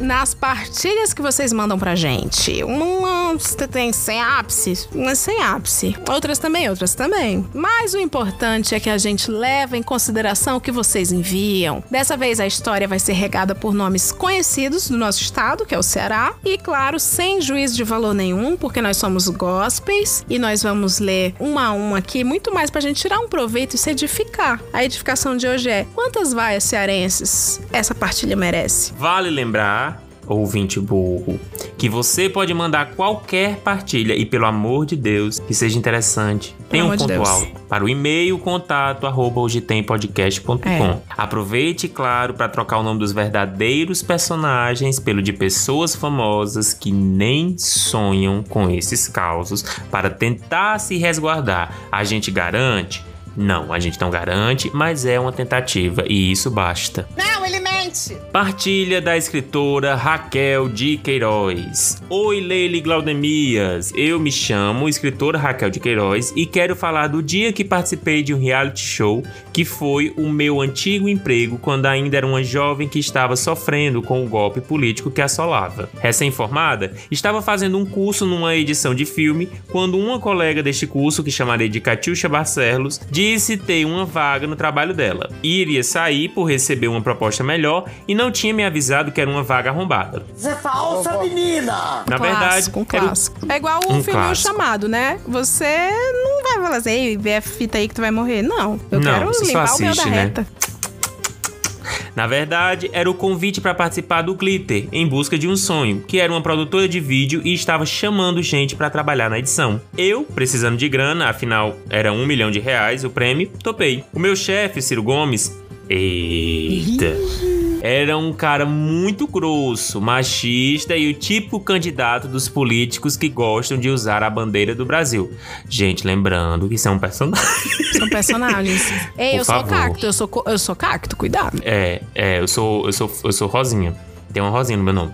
Sempre ficava vendo o que estavam fazendo no programa da edição e dava chiliques se algum cliente que pagasse mais questionava o nosso trabalho. Inclusive, ele adorava culpar os novatos se algum cliente saísse. Neste período eu fiquei próximo de outro editor, o Belchior, que era calado e o queridinho do meu chefe. Pois o achava mais criativo, mais esperto e atendia todas as suas vontades. Apesar da tentativa de rivalidade, a gente se dava bem, compartilhava as mesmas ideias e desabafava sobre a vida. Sem contar que ele dava uma dica para outra e juntos ficavam reclamando dos câmeras, vovô e leão, mascotes do Ceará e do Fortaleza, dizendo que não sabíamos de nada do audiovisual. Mas o ano do mal chegou. Durante o carnaval, o Belchior pediu para sair da produtora, recebendo melhor na produtora de férias com ex, e Catiuxa, que estava desempregada daquele emprego super maravilhoso, pediu para voltar. Então, estava tudo em ordem, teoricamente, pois a Tatiguel, a assistente do Ciro Gomes, sempre implicava com o trabalho de Catiuxa, tanto que uma das brigas renderia outra partilha. Esqueci de contar Mande, que Ciro mande, fuma. mande. É, pode mandar. Esqueci de contar que Ciro fuma bastante. Tentou utilizar todos os métodos para parar e não conseguia, inclusive o tradicional pendrive. Era normal. Tô imaginando Ciro Gomes fumando um vape. É uma imagem que eu não queria presenciar. Eu quero fazer um parêntese na partilha. Pode fazer. Sobre parar de fumar. Um amigo meu Uhum. me contou eh, que é a partilha do crime organizado. O lado que você não conhece. Que o Ceará tem o crime organizado. E lá tem o, a galera do. Eu vou bipar, porque eu não vou criar caso com Uhum. facção. A irmã dele mora num bairro que foi tomado pelo. E ela é viciada em álcool, ela é alcoólatra. E aí ela vive no bar. E toda vez que ela tá sempre, ela tá tipo. Tava, né? Vivia no bar, bebendo muito. E, claro, dando muito trabalho. Sempre que ela dava no bar, dava confusão, dava barraco e vinha a polícia. O que foi que o crime fez? O crime chamou ela pra conversar. Ai, que lindo. E disse assim: Vai. se você não parar de beber, você vai ter que parar de beber. Se você não parar de beber, você vai levar a pisa da morte. Que é apanhar até morrer. Ela parou, tu acredita, amigo? Ela tá abstêmia. Ele Assistentes super- sociais, Ele né, veio me gente? falar todo feliz que o. o a irmã dele parar de beber, ele tá super grato. Tá, alguns vão pra igreja evangélica, né? Dão, dão o seu testemunho lá, enfim. Tá aí fazendo esse papel de Fica aí. assistente social, né? o Derek. Ah, could never, né? Pois é. Never, never, never. ever. É a pisa da morte. Fica aí a dica aí, você que é do setor de saúde. Ativou o empreendedorismo e reformulou seu negócio. Vamos lá. Era normal ver o jardim da produtora ser recheada de bituca de cigarro, além de seu aroma ser sabor malboro. Eu tinha um professor que ele, ele tinha sotaque malboro. A cada 10 minutos ele descia as escadas e ficava na porta fumando, parecendo o vigia da rua, que eram rodeadas de casas que pareciam pertencer à cidade cenográfica do Projac. Ainda tinha a dona Amelinha, que era uma cineasta experiente que escutava tudo o que a galera dizia e contava pro Ciro, porque ela não tinha paciência em se renovar e reconhecia estar ultrapassada. Ela tá certa. É. Se você não quer se renovar, você vai sim falar mal dos outros e construir uma relação sólida de confiança com seu chefe através da fofoca. E meu filho, ela é a Melinha, ela pode fazer o que ela quiser, Uhum. tá?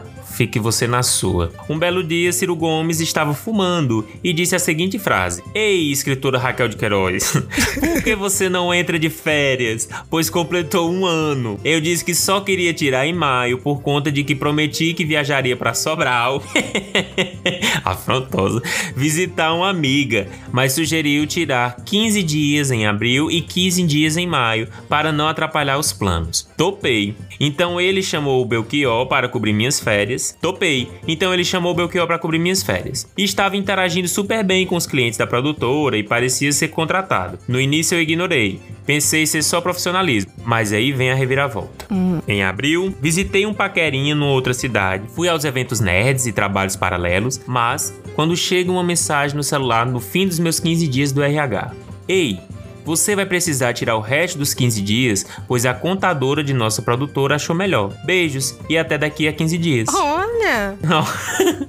é, comunicação é horizontal, né? Não existe uma hierarquia. É igual o crime, né? Que é isso, senão eu vou te dar a pisa da demissão. A pizza da... No início achei bom. Mas depois fiquei preocupada vendo Belchior no grupo do Zap como se fosse o chefe dos editores, sendo que ele tinha a mesma função que a minha. A única diferença era o salário, devido ao machismo nosso de cada dia. E perguntei para Katiusha o que houve, e ela disse que estava super bem, tirando o fato que ela brigou com Tatiguel aos berros, só não terminou em etapa porque ela seria demitida por justa causa. No 15º dia, eu chego na agência, o clima era péssimo, os risos de bullying crescendo e aquele sentimento de dar ruim chegando. A nossa turma é muito belo dia, Ciro Gomes chama Belchior e os dois conversam.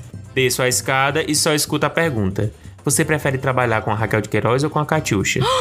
Resumindo, meu chefe transformou a produtora no verdadeiro reality show, onde fez um paredão com os produtores de vídeo para saber quem seria eliminado da disputa. Gostei. No final, Catiuxa foi eliminada e não satisfeita, jogou tudo para mim. Você já tem experiência de trabalhos que fazem reality show, né, com, com funcionários, né, amigo? Você tem esse lugar de trauma aí. Sim. Dizendo que Belchior falava mal das minhas costas, vovô e Leão me achavam insuportável e metida e que Ciro estava pensando que nem eu e nem a Catiuxa estávamos rendendo. A intenção dessas férias era ver a raiz do problema, e inicialmente seria eu, mas não sabe como foi demitida. Aí descobriu por quê dias depois. Sabe aquela briga com Tatiguel?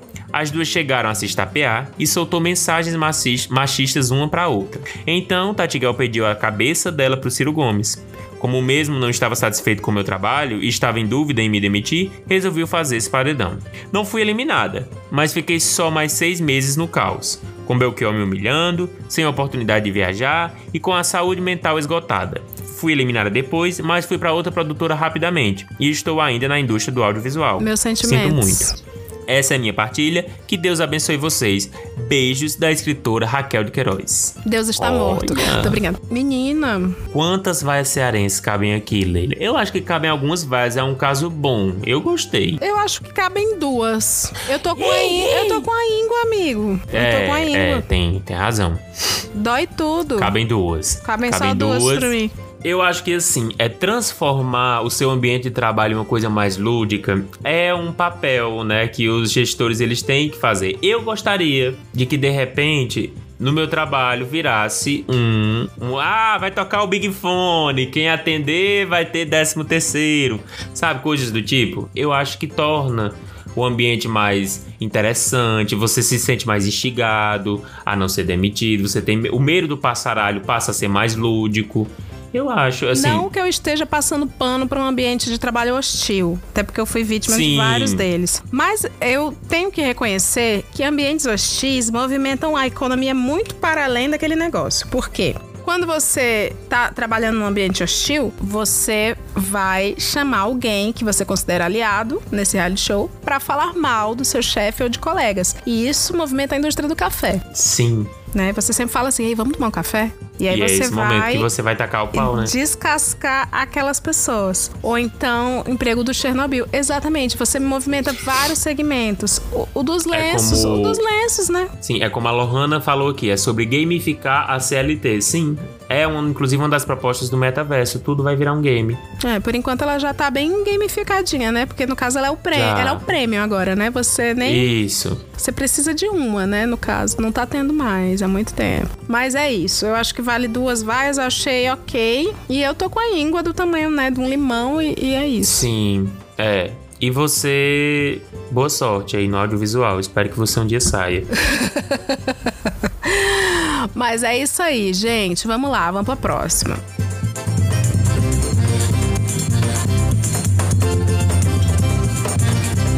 Partilha de Kerline. Beijo! Beijo. Pra quê?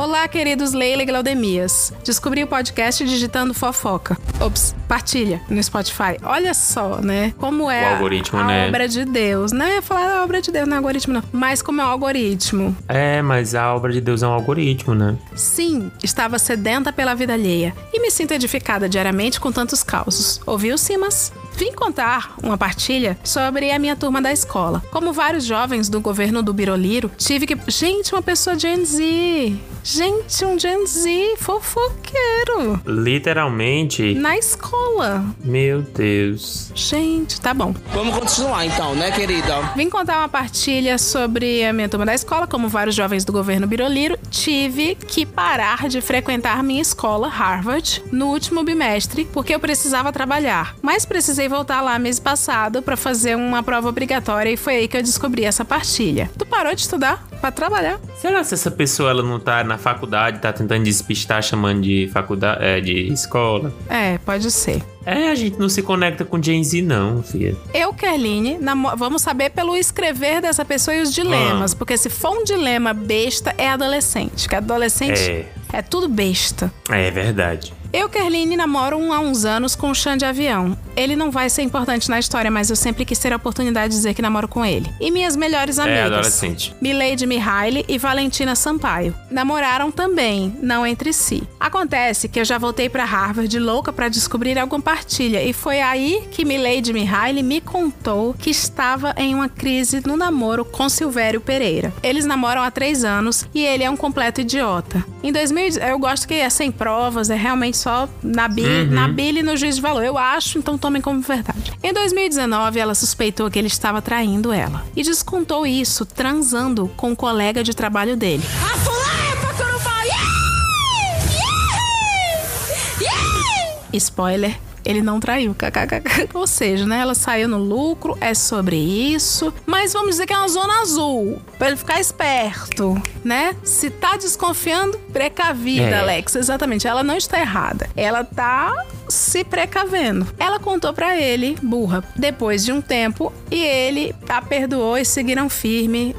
É, apesar dela me dizer que se arrependia da traição, mas não do sexo. Olha, é igual a Bíblia, né? Tudo é lícito, nem tudo convém. Peraí, eu me arrependi É verdade. Da ideia traição, mas eu não me arrependi, não me arrependi do sexo. Sou de humanas. Então, mês passado, quando eu voltei pra Harvard, Milady Mihaly me contou que estava saindo com um cara há uns meses. Detalhe, ela ainda namora. Mulher. Porém, disse que quer se separar do Silvério Pereira há tempos, mas a mãe dela, a Maria da Penha, viu, gente? Sabia que a Maria da Penha da Lei Maria da Penha é cearense? Hum. A mãe dela, Maria da Penha, disse que isso só poderia acontecer quando Milady Mihaly fosse maior de idade, em quatro meses. Porra é essa, mãe? Porra é essa? Tá botando a filha num relacionamento carcereiro privado? Não faz o menor sentido. Mas tá. É Gen Z, né? Gen Z, eu não tô entendendo o conceito. Peraí, você não ama o seu namorado. Não termine com ele, mas daqui quatro O meses. sim. chat, tá, o chat já tá deixando claro que eu também sou Gen Z. Não sabia disso. O Matheus Batista falando que é evasão escolar da nisso. Então é tudo muito errado nessa história. Ela não estuda, ela largou o estudo da escola. Gente, a melhor amiga dela trai compulsivamente o namorado e quer sair disso, mas a mãe não deixa. É uma adultos funcionais futuros, né? Vamos lá. Acontece que Maria da Penha adora o Silvério Pereira e não quer que a filha termine. Mas Milady Mihaly garante que não o quer mais. Inclusive, desde que o rolo dela começou há uns três meses, ela e o Silvério Pereira nunca mais fizeram sexo, o que deve ter sido reconfortante pra ela. Eu não quero saber a idade dessas pessoas. E que, aliás, fazia de tudo pra que ele terminasse com ela, mas ele não cedia. O único problema, Gente. é, é um eu escolhi esperar reverso, né? É. o eu escolhi terminar. Ou eu escolhi. Qual é o contrário de esperar? Resolver. Não sei. Não sei. Que complexo. O único problema é que esse boy dela, o Tom Cavalcante, que é o novo, é 14 anos mais velho que a minha amiga. Gente, Gente, essa história só piora. Que ainda nem completou 18 anos, não quero saber. Não quero. Meu Deus! Segurança! Gente. Polícia Federal! Vocês não tinham que estar estudando o negócio das ervilhas, não? Sabe? Na biologia? Meu Deus. Tá, essa aqui, se Deus quiser, foi mandada cinco anos atrás, ela já tem 24. É, talvez tenha, tenha acontecido isso, né? É os primeiros casos ainda que a gente tá lendo agora. É, prescreveu. Meu Deus, socorro. Tá, Tom Cavalcante é 14 anos mais velho e ela não completou 18. Mas sigo ansiosa para março. Meu Deus. Ah, então já completou.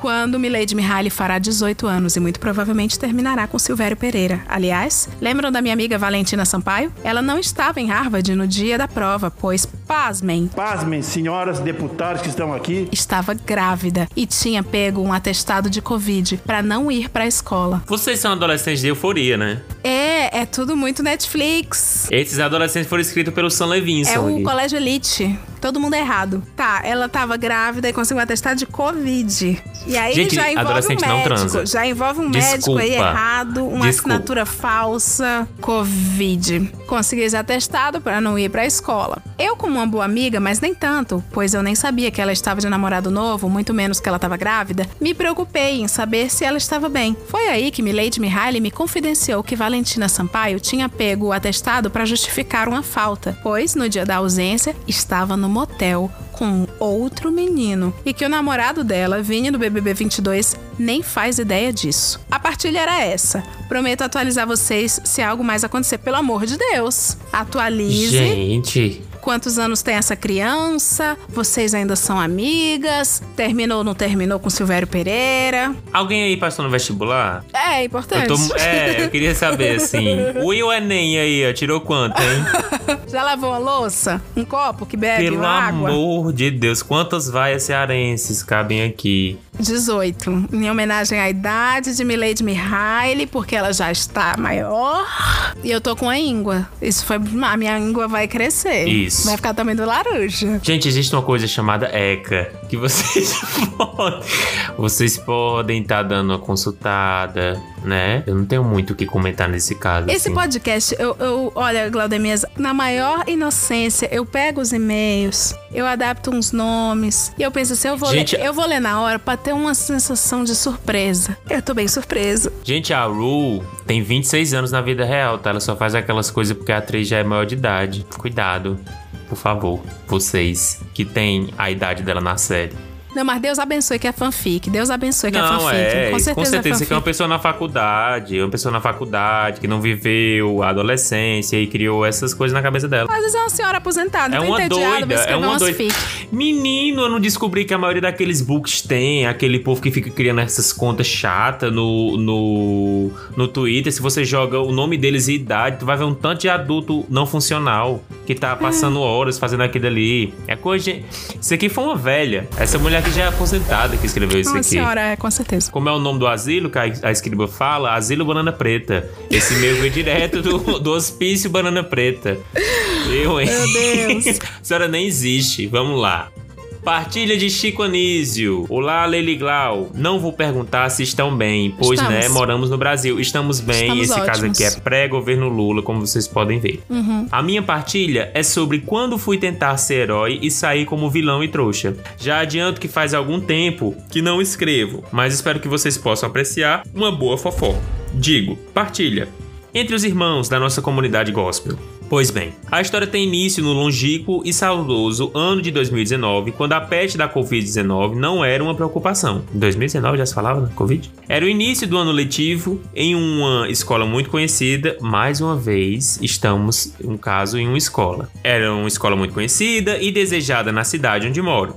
Como todo início de curso, todo mundo era amigo de todo mundo e eu só observava a falsidade de longe. Na sala tinha uma garota muito bonita e bem vista por todos, um modelo de aluno e amiga que vamos chamá-la de Rochelle Santrelli.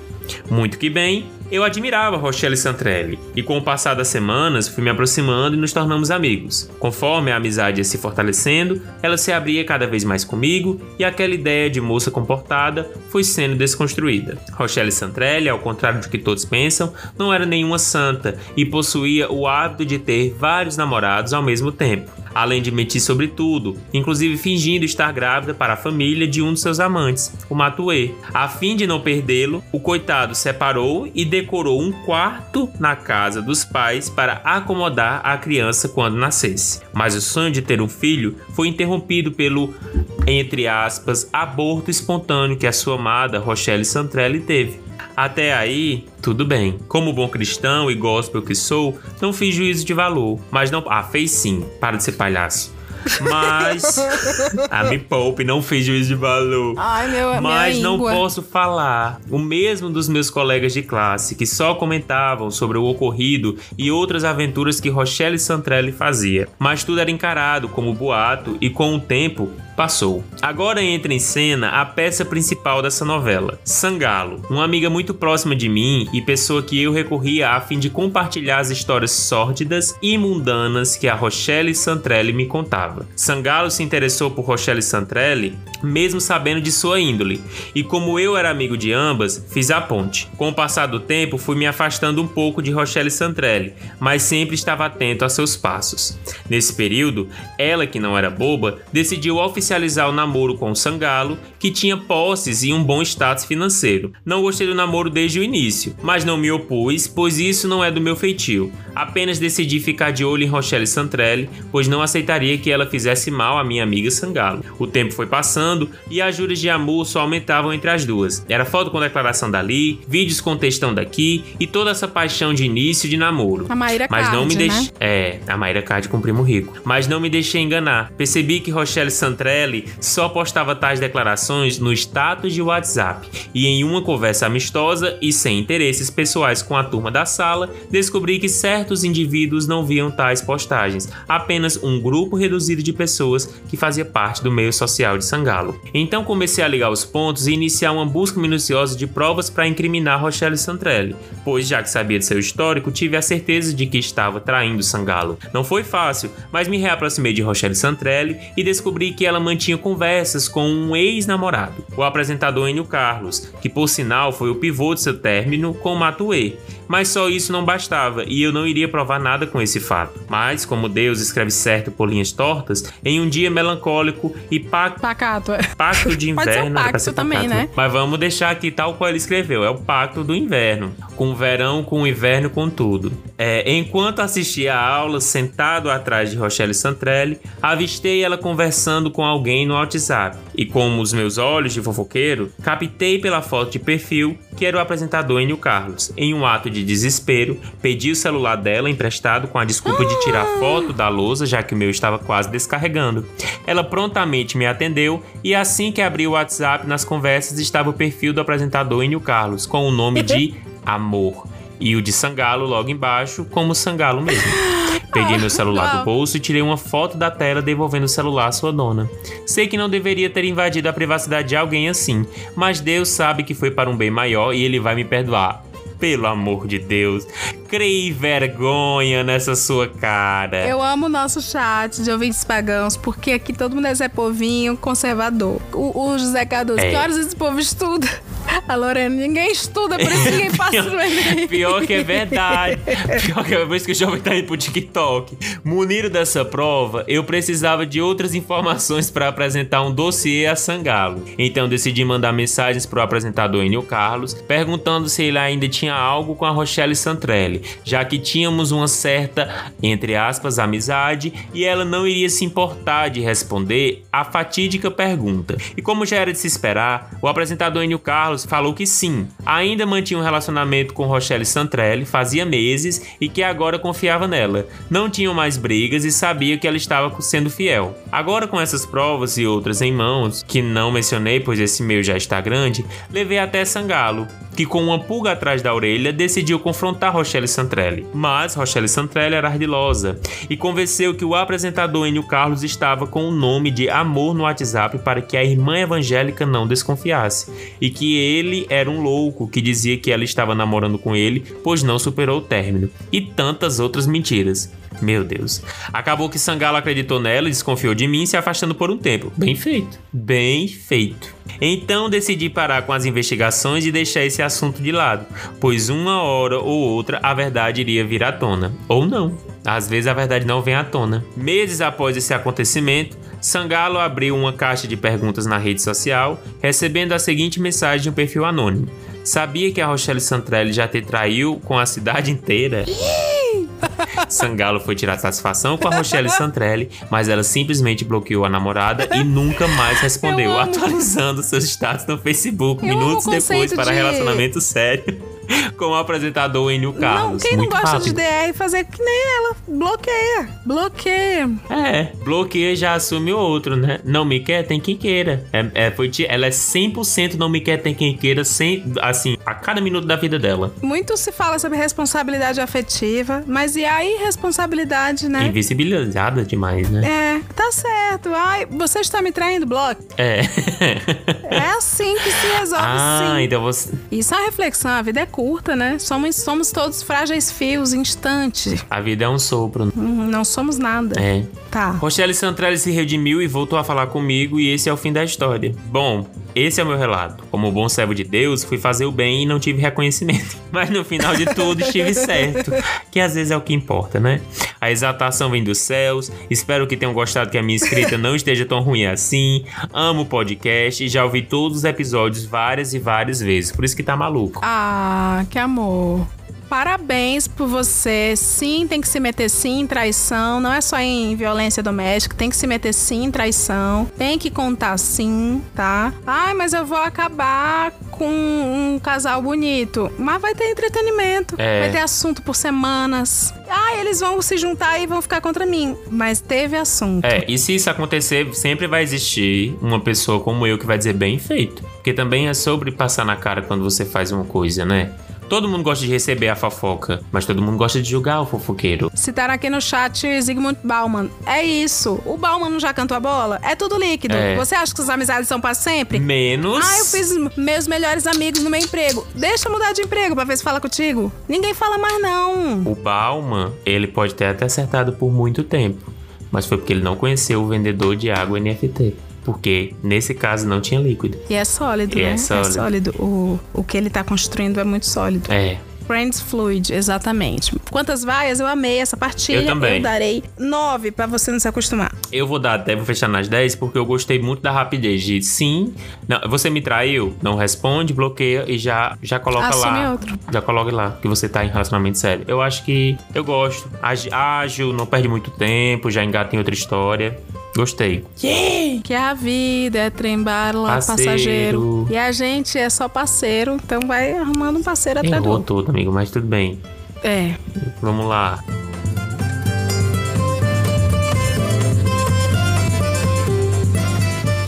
Partilha da surfista Tita Tavares. Olá, queridos Leila e Essa aqui era uma celebridade dos anos 90, gente. Eu não achei muitos famosos tão famosos, eu meti a Tita Tavares. Olá, queridos Leila e Glaudemias. Olá. Apenas para referência, o reino citado abaixo é uma analogia a uma cidade turística muito famosa do Brasil, que para fins de eu não quero problemas com essa partilha, iremos trocar todos os pontos turísticos que caracterizariam a cidade como pontos turísticos do reino. É o Rio, gente. Me poupe, né? Reino, a gente já sabe que é o Rio de Janeiro. É, é, ou Rio Grande do Sul, É. que eles acham que estão num reino. Vai. Me chamo surfista Tita Tavares e minha partilha é sobre um casamento em que eu fui madrinha do casal Renato Aragão e Luísa Tomé, no reino de tão tão distante. Como já citado, o casamento aconteceu no longínquo reino de tão tão distante. Uma viagem de aproximadamente 10 horas de carro da minha cidade natal. Todos estávamos muito animados, pois além de uma festa de casamento, seria uma semana de viagem entre amigos em um reino muito famoso, o qual a maioria de nós nunca havia visitado. Tu quer falar, né? Tu Uhum, quer falar. Doido pra tu falar. quer falar. Seria também uma união de reinos, pois a noiva Luísa Tomé é de meu reino e o noivo Renato Aragão é de fato residente do reino de tão tão distante. Então, os amigos de cada reino iriam finalmente se conhecer após anos escutando histórias de fulanos e beltranos. Eu não sei falar ciclano, porque eu acho que é cicrano. A semana do casamento chegou e começaram-se os encontros dos reinos, entre idas a famosos castelos e peças de teatro shakespearianos. Durante todos os passeios, os reinos se deram super bem, todos conversando como se fossem amigos de longa data, menos um personagem, o primo de segundo grau do noivo, o Wesley Safadão, que possuía uma fama de ser muito tímido, muito recluso. Era o Wesley, era mesmo. Finalmente, o dia da festa chegou. Todos os padrinhos ficaram incrivelmente bêbados com as quantidades absurdas de hidromel ingeridas durante a festa. Nossa, que pessoa nerd. E quando digo todos, dou destaque a duas personalidades: Wesley Safadão e o comediante Bolachinha. Nossa, Lelê, tu foi pegar uns famosos assim que. Bolachinha. Mas vai. O Ceará tem muito mais, Tem. gente. O Ceará é capaz demais. Wesley Safadão impressiona todos, arrasando na pista com movimentos de dança jamais vistos. Comediante Bolachinha, apesar de tão bêbado quanto, não surpreendia, pois já era uma pessoa mais solta que sempre curtia muito os rolês. Assim que a festa acabou, todos os padrinhos e amigos mais próximos do casal estavam dormindo em um castelo que ficava no mesmo lugar da festa, incluindo eu, que como madrinha estava dividindo um quarto com outra amiga madrinha. Mais ou menos uma hora após ter pego no sono, acordo com o barulho de alguém entrando no nosso quarto. Como tenho 7 graus de miopia, conseguia ver um vulto de uma pessoa baixa e bem gordinha. Fico em choque, pois não entendia muito bem o que estava acontecendo, até porque, àquela altura, estava sonolenta e bem bêbada ainda. Consigo notar esta sombra se movimentando e apalpando as paredes, como quem procurava algo. De repente, ela para e começa a escutar um barulho. Ih, tô achando a trajetória muito parecida com a do Fred Nicásio. De repente, ela para e começa a escutar um barulho de água caindo. Sim, esta pessoa estava urinando. Após algum tempo, vejo a pessoa novamente se movimentar pelo quarto, até que para e fica de pé olhando para a cama em que minha amiga dormia ao lado. Segundos depois, escuto novamente o barulho de água. Sim, agora estava urinando na minha amiga. Minha única reação foi quem é? A pessoa sai do quarto rapidamente, sem responder à minha pergunta. Tento desesperadamente acordar minha amiga, que dormia como uma pedra e, mesmo com chacoalhões, não acordava. Comecei então a ligar no seu celular para que o barulho ou as vibrações a acordassem, já que ela dormia com o celular colado no corpo. Funcionou. Explico a ela o que aconteceu. Ficamos até amanhecer acordadas, com medo de que alguém entrasse no quarto novamente. Quando finalmente amanheceu, notei que a noiva Luísa Tomé estava acordada para se despedir de quem estava voltando para o seu reino. Rapidamente eu chamei para contar o ocorrido. E então, no maior estilo CSI medieval, começamos Luísa Tomé e eu e Renato Aragão a tentar decifrar quem seria responsável não somente por mijar num quarto inteiro, mas também por mijar em uma das madrinhas. E como é que as madrinhas não acordam com você mijando? Como é que você não acorda com alguém mijando em você? Hidromel, né? Ah. Algumas horas de investigação depois, entra no quarto outra personagem, a Rocicleia, namorada do comediante Bolachinha, perguntando se alguém tinha o encontrado. Segundo relatos, Rocicleia afirma que foi dormir na mesma cama do comediante Bolachinha e que pela manhã simplesmente ele havia sumido. Sem gerar muito alarde, começamos a procurar o comediante Bolachinha. Primeira pista encontrada foram suas botas jogadas na sala. Ficamos preocupados, pois além de estar perdido em um local com muito mato e longe da cidade, o comediante estava sem suas botas. Procuramos no lago, aos arredores. Perguntamos a funcionários do castelo se haviam cruzado por ali com o comediante Bolachinha e ninguém sabia de nada. Após algumas horas, encontramos Bolachinha sem botas, simplesmente dormindo no sofá da sala do castelo. Ou seja, ele se moveu um quarto e já estávamos imaginando o pior. Passado o susto, começamos a pensar um pouco no ocorrido. Então, comediante Bolachinha saiu do quarto da Rocicleia, apareceu na sala, sem botas, e o que coincidentemente ficava entre o quarto de Rocicleia e a sala? Pois é, o meu quarto. O mistério havia sido resolvido. Comediante Bolachinha saiu para procurar o banheiro, entrou no quarto errado, o meu era o quarto da frente do banheiro, mijou no chão e tentando voltar até a Rocicleia, ficou algum tempo olhando a outra madrinha tentando entender se era ou não a cama certa. Se assustou com a minha pergunta e foi dormir no primeiro lugar que encontrou, que era a sala. Estávamos então em um debate de como contar ao casal Bolachinha e Rocicleia do ocorrido, até que outra evidência é descoberta e toda a investigação muda de rumo. Virela, corre aqui! Wesley Safadão acorda e pergunta, entrando no meu quarto para falar com o noivo Renato Aragão: Como é que a minha camisa veio parar aqui toda molhada? Eu fui dormir com essa camisa e eu acordei sem. Tanto Wesley Safadão quanto o comediante Bolachinha tinham a mesma descrição física citada no incidente. Ambos eram baixinhos e gordinhos. O caso foi reaberto para inquérito. Pausa dramática para apostas. O mijão do reino, afinal, era Wesley Safadão ou Bolachinha? É, o que é isso aí? É, é interação no meio do caso? Gamification? Gamificou podcast? Em conversas com Rocicleia, o comediante Bolachinha, chegamos à conclusão de que culpado era, de fato, Wesley Safadão. Pois. Não era o noivo e vocês estavam no casamento do Bolachinha, né? Me poupe. Foi isso aí. Momento Scooby-Doo agora, né? Pois, 1. Um, Wesley Safadão não tinha motivos para ter entrado naquele quarto antes e deixado a camisa. 2. Como que ele foi dormir com a camisa e acordou sem? 3. Outro personagem, o apresentador João Inácio Júnior, se lembra de, no meio da noite, ter sido empurrado pelo comediante Bolachinha quando foi dormir na sala. Comediante Bolachinha disse se lembrar de ter saído do quarto da Rocicleia para dormir na sala, pois não aguentava mais o ronco de Wesley Safadão, que, por sua vez, já estava sem camisa, deitado no colchão. Comediante Bolachinha afirma ter visto Wesley Safadão sem camisa, pois estava procurando a fonte do ronco antes de se mudar para a sala. As botas do comediante Bolachinha estavam na sala e o meu quarto era antes da sala. Duvidamos do trajeto de um bêbado. Mulher, não acredito que tudo isso por causa do mijo. Duvidamos do trajeto de um bêbado com sono ser quarto da Rocicleia, sala, tira as botas, volta pro meu quarto, mija, volta pra sala. Meu Deus do céu. Por que caralhos, afinal, o comediante Bolachinha estava sem as botas na sala? Estava bêbado, com calor. Que mal faz dormir de cueca na sala sem as botas numa casa cheia de amigos? Enfim, nunca falamos disso com Wesley Safadão, pois queremos que ele sempre se lembre deste dia como um bom dia em que ele conseguiu se divertir e ser menos tímido, aproveitando a noite como nunca antes visto. Afinal, não aconteceu nada demais, além de uma mijada. É isso. Beijos de tão tão distante.